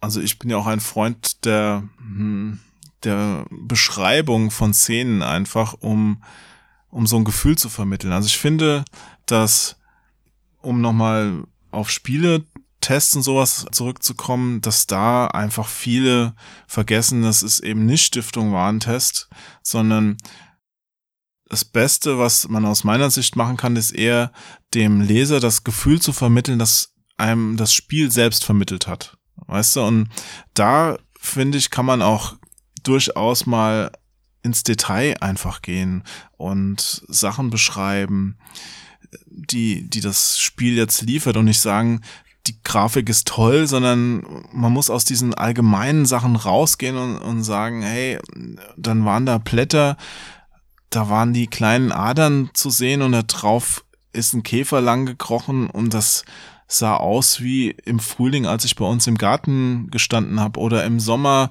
im Griechenlandurlaub. Weißt du, also irgendwie so, mhm. so ein bisschen, dass man auch schon so quasi erfährt durch die Sätze, die man liest, wie das Spiel mit einem umgeht, was es einem so vermittelt. Und das kommt so oft einfach so viel zu kurz und dann hast du so eine Abhandlung von von Fakten, die auch hinten auf der Packung oder in der Anleitung stehen können. Was interessiert's mich denn, ob in dem Ego-Shooter zehn Waffen sind und ob die Heckler und Koch genauso aussieht wie in echt, das ist mir scheißegal als Spieler. Wenn sieben davon Murk sind und ich die ganze Zeit mit der einen spiele, who cares? Weißt du? Ja, aber die Frage ist, ähm, interessiert dich der Persön, also es gibt halt auch einen Unterschied zwischen, ähm, ob du jetzt zum Beispiel einen Spielartikel schreibst oder ob ich das mache. Weil ich jetzt mal pauschal sagen würde, mein persönlicher Eindruck bei einem Game würde jetzt nicht so viele Leute interessieren wie dein persönlicher Eindruck bei einem Game. Es hat auch viel mit Absenderkompetenz zu tun. Ja, aber wenn jetzt Leute dich mögen und denken, dass du generell schon so auf ihrer Wellenlänge bist, würde die dann vielleicht schon interessieren, was du über das Spiel denkst. Ja, genau, aber wenn das, weißt du, dann würde aber wahrscheinlich eine Zeitschrift diesen Artikel nicht abdrucken, weil die würden sich denken, welche Absendekompetenz hat sie denn als Autorin, ähm, das zu schreiben? Ja, na gut, klar. Also das ist natürlich auch immer, das ist eine Bandbreite. Also wie groß ist der persönliche Eindruck, den man in den Artikel bringt? Ähm, wenn man da jetzt irgendwie so ein bisschen was Persönliches mit reinbringt, einfach um es auf eine menschliche Ebene zu bringen, ist es ja nochmal was anderes, als wenn man was wirklich sehr Persönliches reinbringt, was halt vielleicht lustig ist, aber vielleicht halt auch nur lustig für die Leute, die dich kennen. Weil Humor ja auch oft was ist, was nur funktioniert, wenn man die Person ein bisschen einschätzen kann. Hm. Ja, also ich persönlich glaube einfach, dass dieses Abfrühstücken von Gegebenheiten sowas von überholt ist. Das braucht einfach keiner mehr. Ich persönlich brauche das nicht mehr. Ich habe früher alles in dem Bereich gelesen und äh, ich kann auch diese ganzen, damit einhergehenden Floskeln, ich kann es nicht mehr lesen. Ich, ich habe hier mal, oh, das, das vielleicht ganz cool. In Vorbereitung auf den Podcast habe ich mal geguckt, ähm, was ich früher so an, an Schreibtrainings für meine neuen Redakteure so verfasst habe. Und da habe ich hier, mhm. oh, habe ich vorhin was Lustiges gesehen. Moment. Ähm, es ging ich um. habe noch eine ketzerische Frage ja, dazu. Schieß los. Glaubst du, das hat was mit dem Internet zu tun? Dass Menschen heutzutage eher auf einer, ich benutze dieses böse Wort, auf einer Influencer-Schiene angesprochen werden wollen, im Sinne von, da der Redakteur, die Redakteurin ist ein Mensch wie du und ich und empfiehlt mir das auf der Ebene und früher vor dem ganzen Influencer-Kram wollten Menschen eher ähm, so sachliche Texte lesen. Meinst du, das kam so ein bisschen mit dem Internet? Nee, ich glaube, das war schon immer so, dass, dass die lieber persönlich angesprochen werden wollten, also mit persönlichen Sachen. Und das kam jetzt einfach durch das Internet noch mehr zum Vorschein. Weil vorher musste man ja auch im Grunde das schlucken, was man serviert bekommen hat. Mhm. Und jetzt im, durch das Internet haben ja viel mehr Leute auch die Möglichkeit, ihre Wünsche zu äußern. Ich glaube, langweiliger Scheiß war schon früher langweilig. Ja. Auf was ich jetzt raus wollte hier mit diesen Phrasen. Ich konnte sie irgendwann nicht mehr lesen. Jeder, der neu angefangen hat zu schreiben, hat halt versucht, das, was vor ihm da war, zu kopieren, weil er gedacht hat, dann klingt er sofort fachkundig. Und Mhm. wenn ich das gelesen habe, im Laufe der Jahre habe ich schon so viel Zeug gelesen und das ist so austauschbar geworden. Ich habe hier, und das wollte ich dir, ich, ich lese noch mal was vor. Ich habe hier, Ja, hau raus. ja, ich habe hier mal so einen Test geschrieben und du musst mal raten, zu welchem Spiel der passt, okay? Okay. Weil ich ja so viel Ahnung von Spielen habe. Ja, Okay. wart mal ab. Ja. Ja. Dieses Spiel bringt frischen Wind ins Genre. Das werdet ihr spätestens merken, wenn ihr es einmal, wenn es erst einmal das Licht der Öffentlichkeit erblickt hat. Und um was es dabei geht, erfahrt ihr schon jetzt hier. Auch wenn die Hintergrundgeschichte im Grunde egal ist, ist sie schnell erzählt. Ihr schlüpft in die Rolle eines Helden, der seine Gegner tötet. An rotem Lebenssaft sparen die Entwickler dabei nicht. Ihr lauft durch abwechslungsreiche Levels und fahrt auch den ein oder anderen Boliden. Die Konkurrenz lässt grüßen. Das ist nicht neu, doch technisch ist die Action auf der Höhe der Zeit. Grund genug also, das vielleicht beste Spiel aller Zeiten einmal genauer unter die Lupe zu nehmen. Die Frischzellenkur im Vergleich zum Vorgänger tut dem Spiel sichtlich gut. Euer Soldat ist leicht zu steuern, aber nur schwer zu beherrschen. Auch wenn die Steuerung in der Regel butterweich von der Hand geht, bessern die Entwickler hierbei hoffentlich trotzdem noch etwas nach. Doch die stimmige Musik ist über jeden Zweifel erhaben und weiß auch Skeptiker zu überzeugen. Nach wenigen Spielrunden zeigt sich garantiert auch bei euch der hohe Suchtfaktor. Wer solche Spiele mag, liegt demnach genau richtig. Für Genrekenner ist es sogar ein Muss. Genre-Fans schlagen also bitte sofort zu. Wow. Was zur Hölle?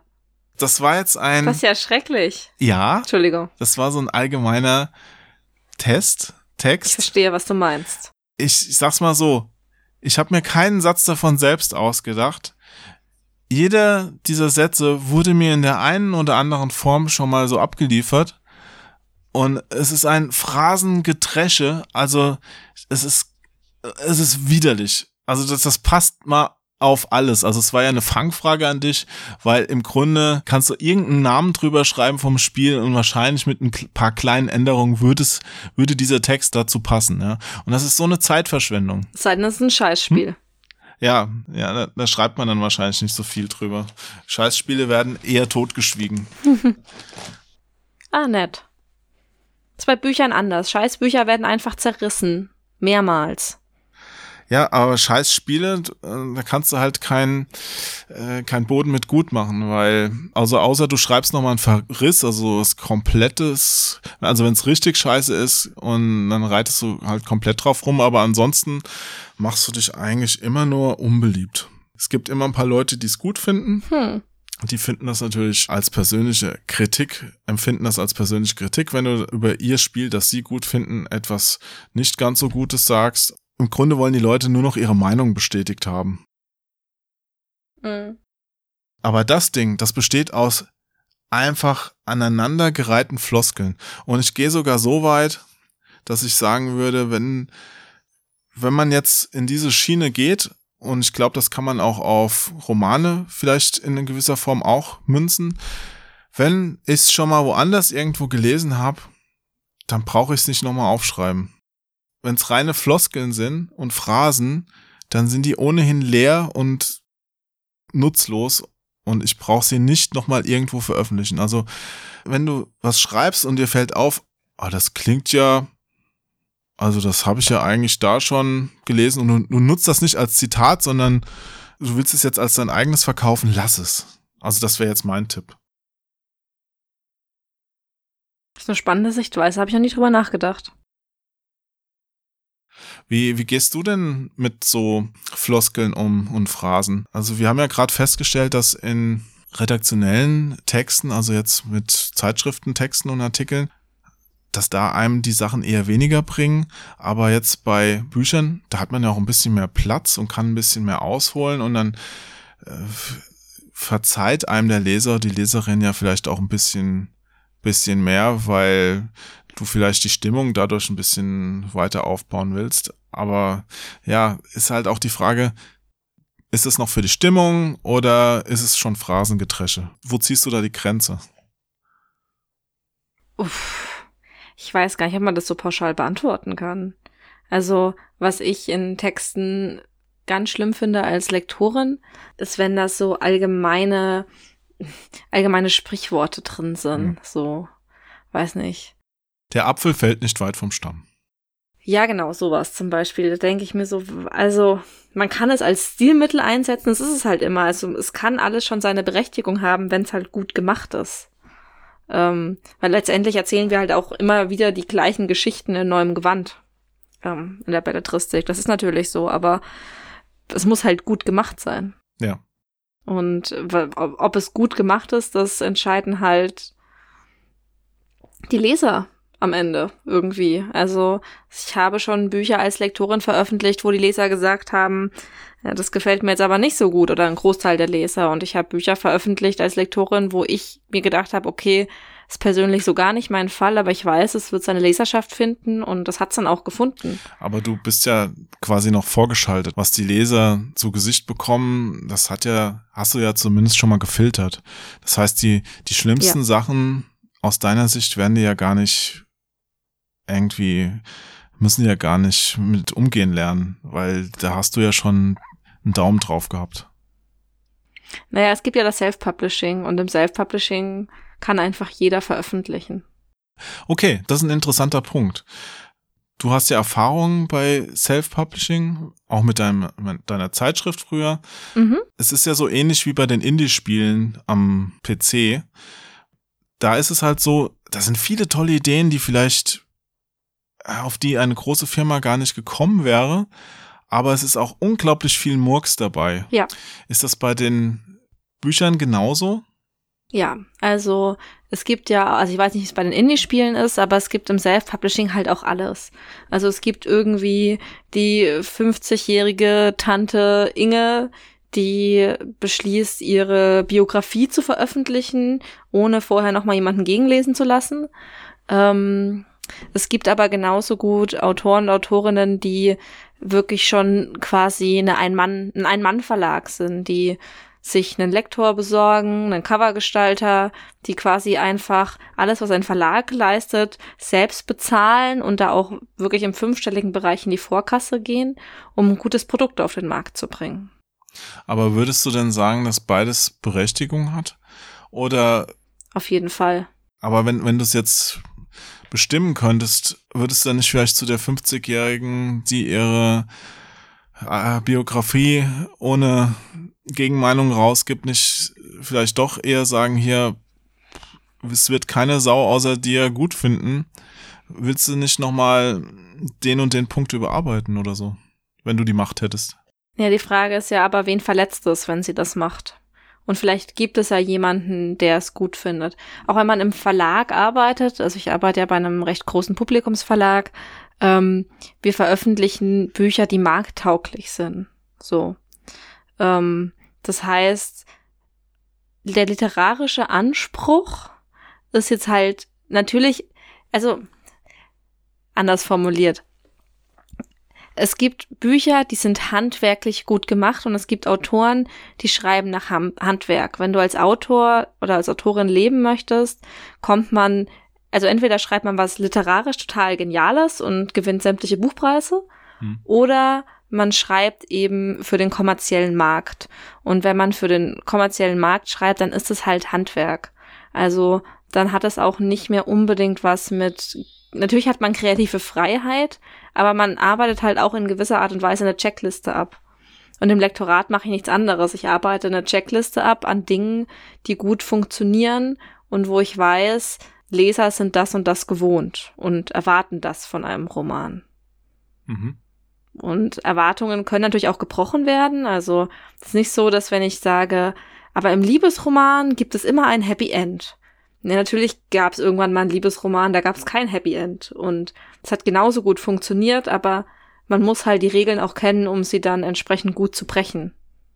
Verstehst du, wie ich meine? Das ist sehr gut. Man muss die Regeln kennen, um sie zu brechen. Finde ich ein gutes Zwischenfazit auch. Das ist es nämlich. Ja, schreib mit für deine, äh, deine hier Ja, Zeitmarker-Dinge. man muss die Regeln kennen, um sie zu brechen. Das ist ja auch das, was ich vorhin gemeint habe. Im Grunde ist als Stilmittel alles erlaubt, Ja. aber man muss es halt auch bewusst einsetzen können. Also jemand, der von Tuten und Blasen keine Ahnung hat, wird das Zeug auch einfach nicht vernünftig einsetzen. Und ich meine, es wäre auch wahnsinnig, ja, äh, wahnsinnig arrogant von mir zu sagen, na ja, aber Tante Inges Biografie wird niemand lesen wollen, weil, weiß ich ja nicht. Vielleicht ist es ja so geschrieben, Opa Hubert. dass es Ja. gut ist. Ne? Also vielleicht ist da auch, ist es einfach wirklich gut geschrieben oder so geschrieben, dass es viele Menschen berührt. Ich sage jetzt mal Fifty Shades of Grey ist so ein Beispiel, das wird ja sehr oft rangezogen als schlechtes Buch. Und ähm, handwerklich gesehen ist es auch ein schlechtes Buch, weil es gibt wahnsinnig viele Wortwiederholungen, die Charaktere sind an sich nicht stimmig, aber es hat halt trotzdem funktioniert. Das ist auch äh, Harry Potter. Sprechen wir mal über Harry Potter, Jo. Ja, ich habe gehört, äh, du bist ein Fan von Harry Potter. Ich bin ein großer, ich bin großer Fan. Aber spannend ist ja, dass Harry Potter von sehr vielen Verlagen abgelehnt wurde, weil es die Re den Regeln nicht entsprochen hat. Also ähm, der deutsche Verlag, der, Welchen Regeln? der den Jugendbuchregeln, den damals gängigen, es war zu lang für ein Jugendbuch.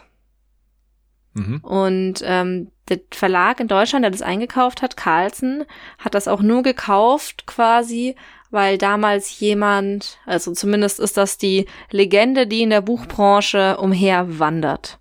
Ich übernehme keine ähm, Haftung, denn ich war zu jung, um dabei gewesen zu sein. Der damalig verantwortliche Lektor, der das eingekauft hat, hat das Buch eingekauft, der kam nicht aus dem Jugendbuchbereich. Das heißt, der kannte, also, ne, der war halt nicht, war kein Jugendbuchlektor.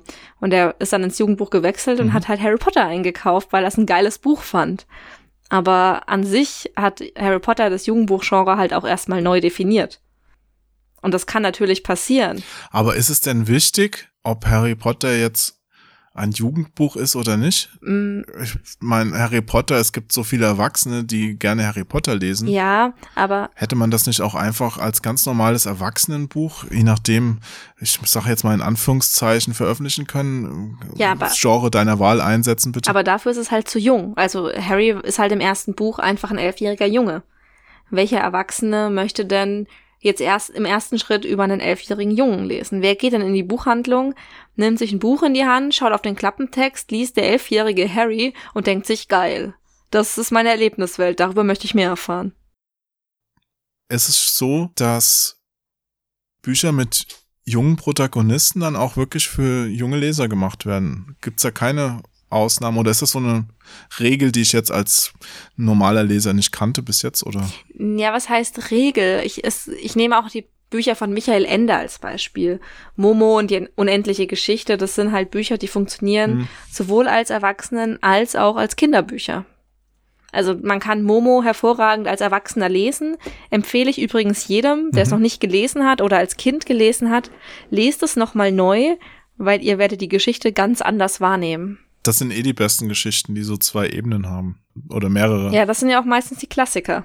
Ja. Das, deswegen ist Harry Potter natürlich auch so bekannt, weil es hat diese zwei Ebenen. Wie das Ungeheuer. Wie Das, hat, das ja. ist so vielschichtig. Mm, ja. Hey, Ja. hat dir schon mal jemand ein Märchen geschrieben? Ich bitte ein bisschen mehr Nein, ich Begeisterung. finde das sehr schön. Aber da, ich, da möchte ich auch eine Widmung haben, bitte. Für Jenny, das Ungeheuer in meinem Leben. Ach so, du hast dich jetzt also deswegen, du hast dich mit dem Ungeheuer identifiziert oder das, das immer Hunger ja, ich hat. identifiziere mich Oh. hart mit dem Ungeheuer. Mhm. Ja, ja, ja, verstehe, verstehe, verstehe. Ja. Ja. Ist doch naheliegend. Und dann komme ich und fresse dich als vergiftete Prinzessin auf. Ich finde, das ist Moment, ich bin nicht die Prinzessin der einzige Praline. Interpretationsmöglichkeit. Was? Du bist die Prinzessin in Praline. Ne, Ich habe gerade, ich bin ja inzwischen ein äh, älterer Herr und was ältere Herren so machen, die waren heute, also die sind ja vormittags immer beim Arzt, war ich nämlich heute Morgen. Mm, schön, ja. Erzähl mir mehr. Ja, ich habe festgestellt, ich habe zugenommen. Wieder, das ist doch, das ist doch scheiße, oder? Also ich werde eine das ist Praline doch kacke, sein. aber du hast doch so drauf geachtet. Ja, ich werde eine Praline sein, an der du erstickst. Toll, ich Ja. freue mich.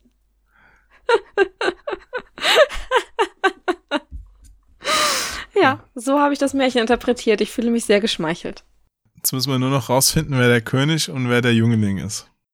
Ich habe da so eine Theorie. Oh Gott.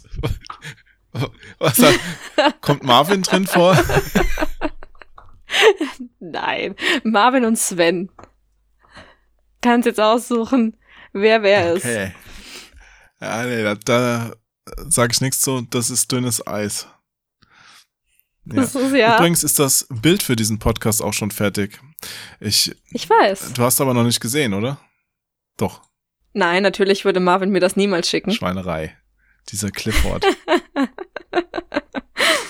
Na gut. Dann schicke ich sie jetzt nicht. Aber es ist sehr schön. Es ist sehr, sehr, sehr schön. Ich fühle mich sehr geschmeichelt. Ja, na gut. Hm. Wo waren wir stehen geblieben? Harry Potter, ein Harry Jugendbuch. Potter. Ju ja, äh, junge Charaktere. Ja, genau. Also die Sache mit dem Buchmarkt ist ja generell, dass ähm, Bücher sehr viel noch stationär verkauft werden, glücklicherweise. Wieso glücklicherweise? Weil ich einfach Buchläden Ich mag. habe ja hier ein Zitat rausgesucht in Mhm. Vorbereitung auf diesen Podcast. Ja. Ich habe mich vorbereitet. Oh mein Gott, ich nicht. Wie man ja, vielleicht ich, merkt. ich musste ja das Märchen schreiben. Insofern musste ich mich ja vorbereiten.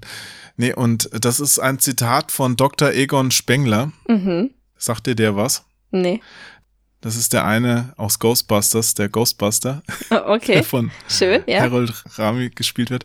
Und der sagt, gedrucktes ist tot. Das ist traurig. Das glaube ich nicht. Ich glaube, gedrucktes wird niemals aussterben. Ehrlich? Ja. Ich glaub's ja auch nicht. Aber ich wollte das einfach mal so provokant in den Raum werfen. Also der Untergang der Buchbranche wird ja schon lange vorhergesagt. Aber ich glaube einfach, dass es dem Menschen schon immer ein Bedürfnis war, Geschichten zu erzählen und zu konsumieren. Und vielleicht verschiebt sich ja der Fokus und Geschichten werden anders erzählt, äh, wandern zum Beispiel in Games ab, dann gibt es sowas Tolles wie Life is Strange. Ähm, aber prinzipiell glaube ich, dass es trotzdem immer Leute geben wird, die gerne Bücher lesen. Und dass es auch einfach ein immer ein, ein inneres Bedürfnis ist, äh, in so einem Buch zu blättern. Ich kann mir nicht vorstellen, dass das jemals verloren geht. Ja, da möchte ich, nein, da kann ich dir nicht zupflicht, äh, beistimmen. Okay, erzähl.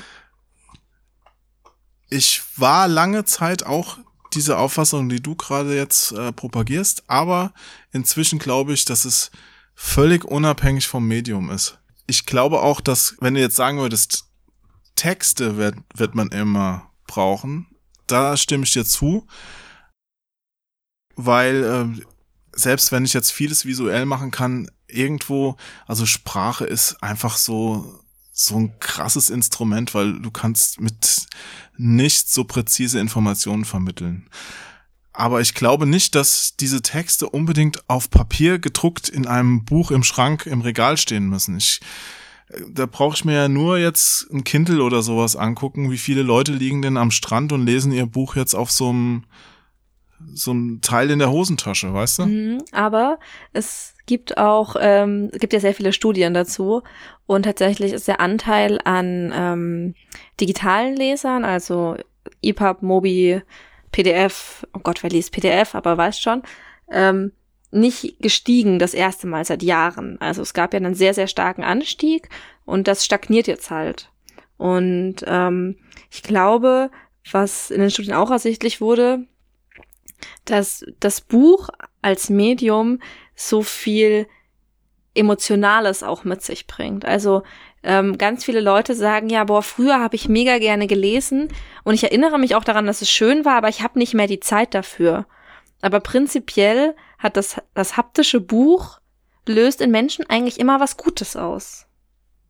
Aber aus der Erinnerung. Ja, das ist das Traurige Also, daran. Wie ist denn das, wie ist denn das jetzt bei Leuten, die jungen Menschen, die nicht mit Büchern aufgewachsen sind? Da löst das Buch doch vielleicht noch Angst und Schrecken aus, weil es mal aus dem Regal auf den Kopf gefallen ist, aber nicht, weil man damit jetzt irgendwie ein tolles Abenteuer erlebt hat. Glaubst du? Ich mal natürlich jetzt sehr schwarz-weiß. Also es gibt, Ja. gibt da immer Graustufen. Aber generell glaube ich gerade schon, ja, es gibt, du hast noch die, dieses haptische Ding wird immer ganz schön sein, aber äh, dass es so einzigartig outstanding ist, glaube ich nicht mehr. Ich sehe es ja bei Spielen auch. Weißt du, ich war immer der Verfechter von, ich will mein Spiel physisch gerne haben. Mhm. Das sehe ich heute auch noch so. Eigentlich. Aber bei den Spielen für die neuen, die aktuellen Konsolen, die so Mhm. rauskommen, da ist der Datenträger so entwertet worden durch den Day One Patch, dann kommen die ganzen Download-Zusatzinhalte danach noch. Also das Spiel ist ja erst nach zwei Jahren im schlimmsten Fall komplett. Dann sind diese Sachen, die ich mir physisch ins Regal stellen kann, die sind so egal. Also die sind so unvollständig aber es gibt ja auch und, immer und, und Sammler. ja, aber selbst die Sammler sind ja zu faul, sich die Spiele aus dem Regal zu ziehen. Dann haben sie sie vielleicht im Regal stehen und haben sie digital nochmal, weil sich dann einfacher ohne groß zu suchen starten lässt auf ihrer Switch oder wo auch immer. ja, ist ja. ja. für den Umsatz ja egal. Gut, aber wir reden ja jetzt nicht aus kommerzieller Sicht, sondern vielleicht Doch, auch ich eher. arbeite in meinem großen Verlag. Ja, okay. Akzeptiert. Guter ja, Punkt. also ja, ähm, aber den, dennoch wird der Markt kleiner, denke ich mal. der Markt wird kleiner. Und, auch und- Sammler werden weniger. Es gibt, glaube ich, heute weniger Sammler von Büchern als vor 50 Jahren, als das Buch noch das Nonplusultra war, was äh, in dem Bereich. Ja, ich bin darüber auch ja sehr traurig. Aber ich, was ich wirklich, wirklich traurig finde, ähm, ich weiß, ich, das hatten wir, glaube ich, auch, als wir uns kennengelernt haben, dass ähm, auf Partys oder bei gesellschaftlichen Anlässen niemand mehr über Bücher spricht. Jeder spricht über Serien. Und dadurch entsteht halt auch ein gesellschaftlicher Druck. Irgendwie, okay, alle reden über The Witcher, also muss ich The Witcher jetzt schauen, spielen, wie auch immer, um mitreden zu können. Aber kaum jemand redet über die Bücher dazu, zum Beispiel. Und das ist doch traurig. Ja, ich denke, das liegt daran, dass Mh, ich, Deswegen ich ist fang, einer ich meiner fang mal, Ich fange noch mal Vorsätze- kurz. Ja. Einer meiner Vorsätze ist ja auf jeder Feier, auf der ich bin, führe ich mindestens ein Gespräch über Bücher. Das ist schön. Das, ich finde das, Ja. wenn, nimm Muss das ich, gerne muss ich mit. mal Mach das. drücken? Hefte raus, Klassenarbeit. Ja. Nee, aber naja, ich, aber wenn das ich jeder denke, macht, du- das ist doch schön. das sei dir auch vergönnt. Ich glaube nur, dass, dass durch diese ganze Medienentwicklung sich das einfach in, in diese andere Schiene entwickelt hat. Weil du hast halt sowohl bei Büchern als auch bei, bei Filmen oder Serien nicht mehr den Punkt, wo jeder auf dem gleichen Stand ist. Deswegen wird ja heute auch so viel mit Spoilern gejammert. Wenn du dir überlegst, wie war es vor 30, 40 Jahren? Da kam ein Film raus und lief im Kino. Dann hast du den geguckt. Oder eine Serie, da lief die neue Folge montags 17.50 Uhr im ZDF und dann hast du am Dienstag in der Schule über diese Folge geredet. Da war Mhm. jeder auf dem gleichen Stand. Und heute hast du ja diese ganzen On-Demand-Angebote, wo du zu jeder Zeit alles sofort oder auch nicht angucken kannst.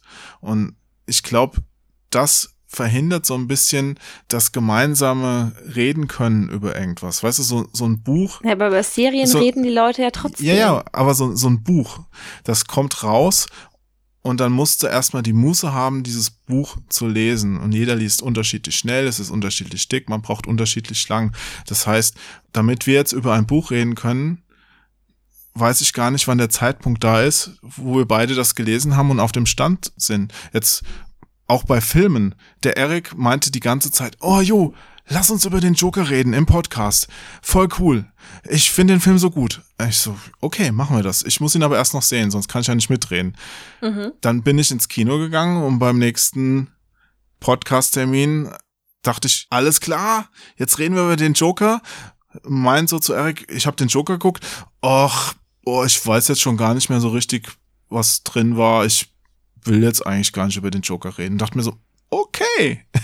Weißt du, du Ja. bist dann immer an so unterschiedlichen Punkten bei dir selbst. Und bei Serien ist es halt noch ein bisschen so, jetzt Witcher kam raus vor Weihnachten, jeder hatte so ein bisschen Zeit und hat dann innerhalb der gleichen Woche zumindest die ersten Folgen oder die komplette Serie dann geguckt und konnte mitreden. Ja. Ja. Und da hast du noch diesen Zeitpunkt der Veröffentlichung mit so einem absehbaren Zeitziel, dass es jeder gesehen hat. Und bei Büchern fehlt dir das einfach. Ja, ich finde halt, dass der soziale Druck eine Serie oder einen Film zu schauen viel höher ist, als der soziale Druck, ein Buch zu lesen. Also ich Weil es merke schneller konsumierbar ist. ja, ja, ich merke es ja an mir selbst, dass ich zum Beispiel habe The Witcher noch nicht gesehen. Ähm, Uh, Ja. Also ich fand die Zeitsprünge furchtbar da drin. Aber wer die Bücher gelesen hat, äh, kannte sie ja schon, weil das ja alles auf Kurzgeschichten basiert und Ja. insofern okay. Ja. aber das Ich fand es halt, aber für eine Serie nicht so perfekt erzählt. Man hätte da auch noch ein paar. Warum blendet man da nicht einfach ein?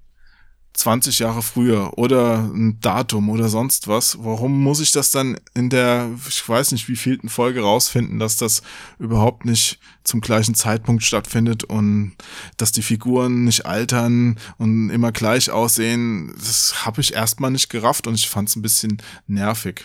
Okay, ich habe Aber keine gut, Ahnung, das war jetzt redest. Witcher. Mhm. Ja, alles klar. Sorry, Alles es gut. brach gerade aus mir heraus. Aber äh, das ist es halt. Ich, ich spüre aber natürlich den sozialen Druck, es äh, schnellstmöglich schauen zu müssen. Ich gebe dem halt nicht nach, weil ich generell ähm, sehr schlecht darin bin, Dingen nachzugeben. Aber weißt schon, was ich meine? Und ähm, ich habe Ach, tatsächlich. du bist auch so ein Widerspruchstyp? nee, gar nicht. Also wenn, ich bin wenn kein jemand sagt, Widerspruchstyp. also ich bin Nein? nicht so, dass ich sage, oh mein Gott, alle hypen das so, also muss es scheiße sein, das nicht. Aber ich lasse mich davon. nee, ich meinte jetzt damit, du musst das jetzt machen. Nö, alleine weil ich jetzt muss, mache ich es nicht. Nee, ich hatte tatsächlich einfach noch keine Zeit, das anzuschauen. Und meine Priorität, ähm, bei solchen Dingen mitreden zu können, ist einfach sehr niedrig gesetzt. Also ich verstehe, dass manche Menschen dieses Mitreden können sehr hoch priorisieren, das habe ich halt nicht. Ja. Weißt du, wie ich meine? Ja.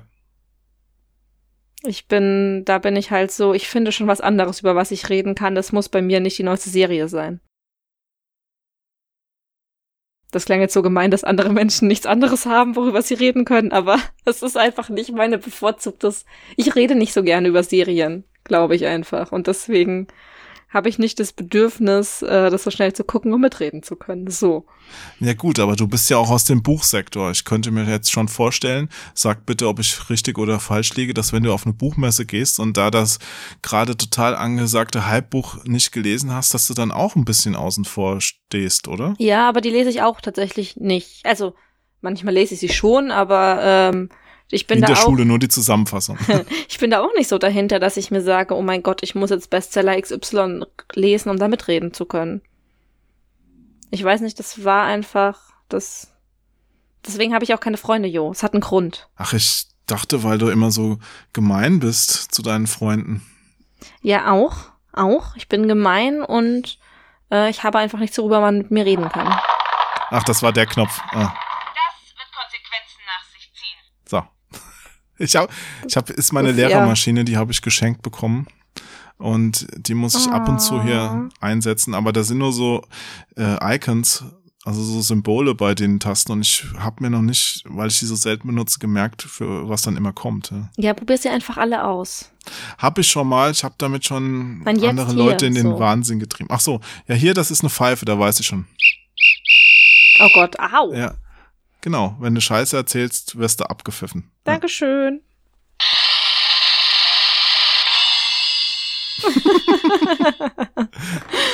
ja. Ja. Aber nee, ich, ich bin da einfach irgendwie, weiß ich auch nicht. Das geht an mir vorbei. Leider. Ich wünschte, ich wäre anders. Weiß ich nicht. Muss man sich das wünschen? Man muss doch nicht jedem Trend hinterherlaufen. Naja, aber ich hätte halt gerne Freunde. Ach so, meinst du? Du Ja. meinst, Du weißt anders. Hm. Aber du kannst doch im Internet für jede deiner Vorlieben irgendeine Gruppe finden, eine Gruppe Gleichgesinnter, die dich dann in deiner Echo-Blase bestätigen. Das stimmt, deswegen liebe ich Twitter so sehr. Hast du dir da so eine Echo-Blase aufgebaut? Ich habe es ja eben gerade schon gesagt. Nee, ich habe Im ja Grunde Shitstorm. auch, man schreibt ja Tests bei Spielen auch nur noch dafür, oder Leute lesen sie, man schreibt sie nicht dafür, aber Leute kaufen Zeitschriften, glaube ich, nur noch, um ihre Meinung bestätigt zu finden. Meinst du? Und, ja, und sie sind dann total angepisst, wenn, wenn dem nicht so ist. Und leider gibt's auch, äh, um noch einen Schritt weiter zu gehen, immer weniger Leute, die eine andere Meinung so gut begründen können, dass jemand sagt, okay, kann ich akzeptieren, auch wenn sie anders ist. Und das, Ich das finde, ist, es ist generell so furchtbare geworden. Ja, ja, das Ja. ist mir auch aufgefallen, dass, wenn, selbst wenn ich eine andere Meinung habe, also heißt es ja nicht, dass ich, also wenn du jetzt eine andere Meinung hast, wenn du jetzt sagst, der Witcher gefällt dir nicht und ich würde sagen, geilster Scheiß ever, also ich habe Ja, es nicht ich möchte gesehen. gerade nochmal sagen, äh, Witcher gefällt mir schon. Nicht, dass das jetzt wieder Ja, aber nach nehmen dem das Podcast, an. dass ich wieder gesteinigt werde. Ja, kann man annehmen, ja. Ne- Nehmen wir mal an, ich habe es ja auch nicht gesehen. Nehmen wir an, ich wäre jetzt krass Fangirl und du würdest es kacke finden. So. Aber das heißt ja nicht, dass wir, wenn wir unterschiedlicher Meinung sind, dass ich dich als Mensch scheiße finde. Aber ich habe das Gefühl, ganz oft heißt es das für Menschen. Wenn jemand twittert, ich fand den Witcher scheiße und ich fand den gut, dann ähm, heißt es, glaube ich, für viele Leute so nach dem Motto, die ganze Person ist kacke, also findet sie mich auch kacke, weil sie findet meine Meinung kacke. Weißt du, wie ich meine? Ja, und da sind wir wieder an einem sehr interessanten Punkt, da hatte ich auch schon mal drüber gesprochen. Und da würde mich auch deine Meinung nochmal interessieren. Du trennst jetzt sehr scharf das Werk vom Autor. Ja? Tue ich das? Also du sagst, auch wenn ich jetzt irgendwas nicht gut finde, findest du ja dann das Werk nicht gut, aber es ist nicht gleich auf den Menschen umzumünzen. Mm, Ich finde, es gibt einen Du Unterschied. weißt schon, auf was ich raus will. nee, nee, ich weiß noch nicht, worauf du raus willst, aber um das nochmal klar zu machen, ich kann, Ja. es gibt, für jeden Menschen gibt es Kriterien, wonach er beurteilt, ob ein Mensch einem sympathisch ist oder nicht. Und ich finde halt, dass es mittlerweile ganz viele Menschen, zumindest im Internet, reden wir über das Internet, Menschen anhand ihrer Meinungen beurteilen. Und ich finde, wir sollten viel mehr dahin zurückgehen, Menschen anhand ihrer Moralvorstellungen zu beurteilen und anhand der Kernwerte, die ein Mensch vertritt. Und ich kann, ein Mensch kann die gleichen Weltansichten haben wie ich und halt trotzdem ähm, eine Serie gut finden oder schlecht finden und ich kann das anders empfinden. Aber ich habe mittlerweile das Gefühl, dass eine Meinung plötzlich für mein ganzes Wertemodell steht. Also, und das finde ich ein bisschen schwierig, weil Hm. ich bin zum Beispiel jemand, ich liebe so ganz, ich sage es bewusst, flache Liebesfilme, weißt du? So, Ja, mag ich auch. sie das unschuldige Mädel, er der irgendwie so ein bisschen Bad Boy und am Ende ist alles gut, weil, ne, was natürlich gesellschaftlich gesehen, das ist überhaupt nicht das, wie ich glaube, dass die Realität funktioniert übrigens, aber trotzdem schaue ich sowas gerne an. Und wenn ich dann halt irgendwie sage, keine Ahnung, ich mochte Notting Hill total gerne und dann Oh. kommt halt jemand, ja, Ich bin doch auch und dann nur kommt- ein Mädchen. ja, das vor einem Jungen steht. Und geliebt werden will. Ja. Ja. Aber, ne, dann theoretisch könnte jetzt jemand herkommen und sagen, na ja, aber das bedeutet, dass du möchtest, dass die Frau sich vor dem Mann erniedrigen muss, um Vergebung zu erlangen. Also weißt du, wie ich meine? Das ist ja einfach hirnrissig. Ja, also da würde Könnte ich ich mich auch. aufregen. Krieg ich Puls. Ja. Ich schaue auf meine Pulsuhr und mein Puls sagt 79. ich Ja, habe einen dann würde ich auch Puls. Fiktion und Wirklichkeit voneinander trennen wollen, ja. Ja, also, na, da kriege ich ja schon wieder hier so, ja. Gut, dass wir drüber geredet haben. Worauf wolltest du hinaus? Na, ich, ich wollte drauf raus. Jetzt hast du natürlich schon wieder ein neues Thema angeschnitten. Wie, wie mache ich denn das jetzt am besten? Hm, Ich ignoriere das neue Thema und gehe auf das, was ich ursprünglich, äh, auf was ich hinaus ja, wollte. bitte. Und zwar, ähm, dass ich es, na, ich muss es doch anders machen. Die Moral, von der du eben gesprochen hast, Ja. die wird einem natürlich auch durch Erziehung mitgegeben. Und ähm, ich, man kann ja auch Sachen so und so finden, weil man aus diesen gesellschaftlichen Punkten da reingewachsen ist, aber in einem ganz anderen Ort auf der Welt sieht man das halt komplett anders und ich, ich weiß nicht, ob ich jetzt Leute nach ihrer Moral beurteilen möchte, weil, wie gesagt, man da ja auch ganz andere Perspektiven auf einzelne, also andere Blickwinkel auf einzelne Punkte hat. Da ist es vielleicht dann doch gut, die anhand ihrer Einzelmeinung, also dass man nur eine Einzelmeinung beurteilt und, und nicht so eine komplette Moralvorstellung, oder? Da, ich, Naja, ist das nicht, ist das nicht im Buddhismus? Du, du, du kennst dich da wahrscheinlich doch besser aus. Ist es da nicht auch so, dass jemand sagt, es ist okay, wenn du ein Dieb bist, aber wenn du einer bist, sei bitte ein guter Dieb. Weißt du, einer, der seine Sache beherrscht.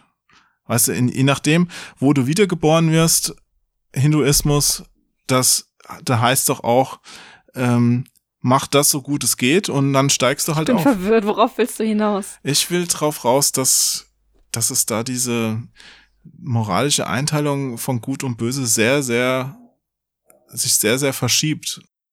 Je Nee, nachdem, wo, von wo du, Ich- wo du es drauf geht mir guckst. nicht. Ja, auf jeden Fall. Auf jeden Fall. Aber die Sache ist ja, dass man sich Freunde schon danach aussucht, ob sie meinem Wertesystem, oder ich suche Freunde aus, ob sie meinem Wertesystem, ähm, Ich glaube, das macht jeder. ob sie einhergehen. Also jeder, ich ja. könnte jetzt halt, ja genau. Aber ähm, ich habe halt das Gefühl, im Internet ist das nicht so. Im Internet kannst du nur befreundet sein, wenn du zu 1000 Prozent der gleichen Meinung bist in allem. Ja, weil man im Internet nicht so gut zwischen den Zeilen lesen kann.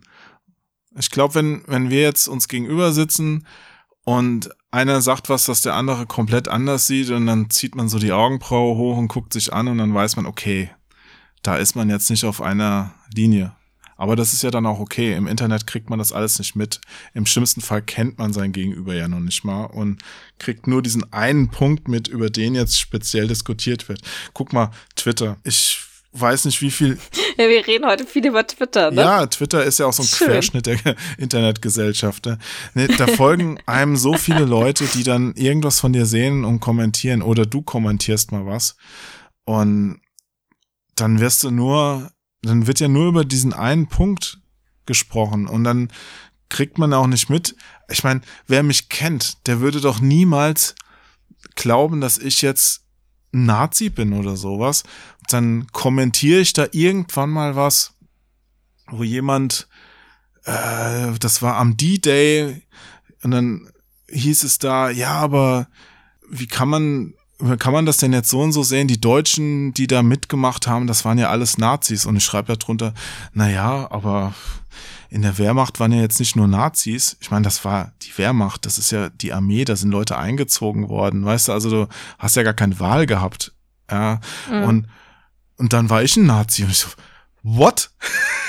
ja, weißt du, also das ist so auf, Ja. auf sowas runtergebrochen, wo du dir denkst, geht's noch bei euch?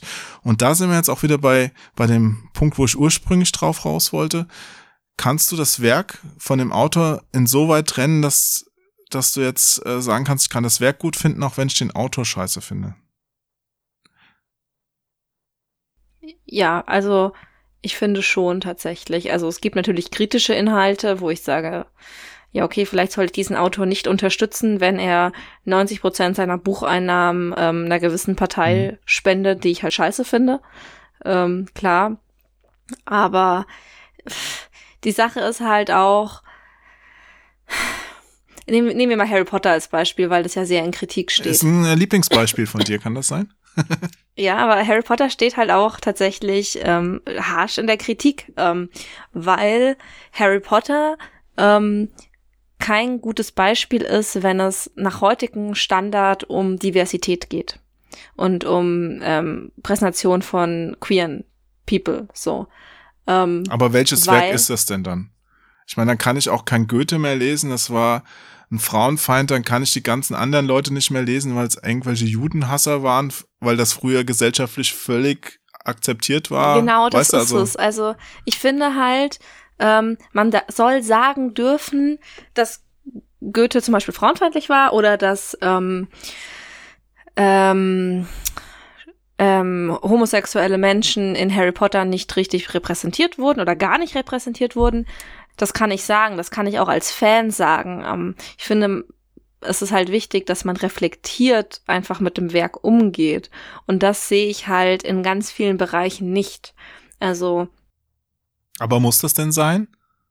ich finde schon. Ich finde, dass in der Schule beispielsweise ähm, viele Bücher eben gelesen werden, diese ganzen Klassiker, die halt von weißen heterosexuellen Männern geschrieben wurden. Und da sind frauenfeindliche Inhalte drin. Und in der Schule wird dann aber nicht gesagt, hey, ähm, das ist frauenfeindlicher Inhalt, sondern es wird halt gelesen mit dem Anspruch, das ist ein Klassiker. Und das finde ich gefährlich, weil das einfach vielen Frauen und Männern und äh, ne, einfach Menschen ein, ein falsches Bild vermittelt. So, man liest, man wird dazu gezwungen, diese Bücher zu lesen und man lernt, okay, das ist irgendwie in der Schule, das ist ein Kontext und dagegen kann man sich auflehnen oder nicht. Mhm. Aber ich finde, da wird halt nicht reflektiert mit umgegangen. Ja, man muss es eh immer in dem Kontext auch sehen. In welchem Kontext, in welchem Jahrzehnt, Jahrhundert oder sonst was das auch verfasst wurde. Weißt du, also wo, Genau, wo kommt das her? aber das wird einem nicht beigebracht in der Schule. Hm. Also bei uns wurde das nicht besprochen. Aber würdest du denn jetzt, wenn jetzt ein neuer Harry Potter Band rauskommt und die Autorin das genauso undiversifiziert macht, wie sie es bis jetzt gemacht hat, würdest du dem das ankreiden oder würdest du sagen, gut, kann sie machen, muss ich nicht gut finden? Ja, also ich finde, kann sie machen, muss ich nicht gut finden. Oder ich gehe noch weiter und sage, kann sie machen. Und ich kann es lesen und kann es ein gutes Buch finden, kann aber trotzdem mit diesem einen Punkt unzufrieden sein. Ja. Es gibt viele Bücher, die ich gut finde, wo aber Dinge repräsentiert sind, die ich komplett anders sehe. Aber deswegen kann ich trotzdem anerkennen, dass mich das Buch unterhalten hat. Das ist halt auch die Frage, mit welchem Anspruch gehe ich an eine Geschichte im Allgemeinen ran. Hm. Da war ja auch diese Riesendiskussion beim, beim Spiel, das hieß Kingdom Come. Das spielt in so einem Mhm. Mittelalter-Setting. Ich glaube, oh, Mhm. irgendwo, ich glaube, osteuropäisch Böhmen oder keine Ahnung. Ja, also irgendwo Mhm. in Europa, Mittelalter-Setting und da tauchen halt keine schwarzen Menschen drin auf. Ja. Und da gab's halt im Vorfeld eine Riesendiskussion, was denen denn einfällt, dass da keine schwarzen Menschen drin auftauchen. Und die Entwickler haben halt gesagt, äh, sie hätten da mit Historikern geredet auch. In der Gegend gab's halt eigentlich keine Schwarzen.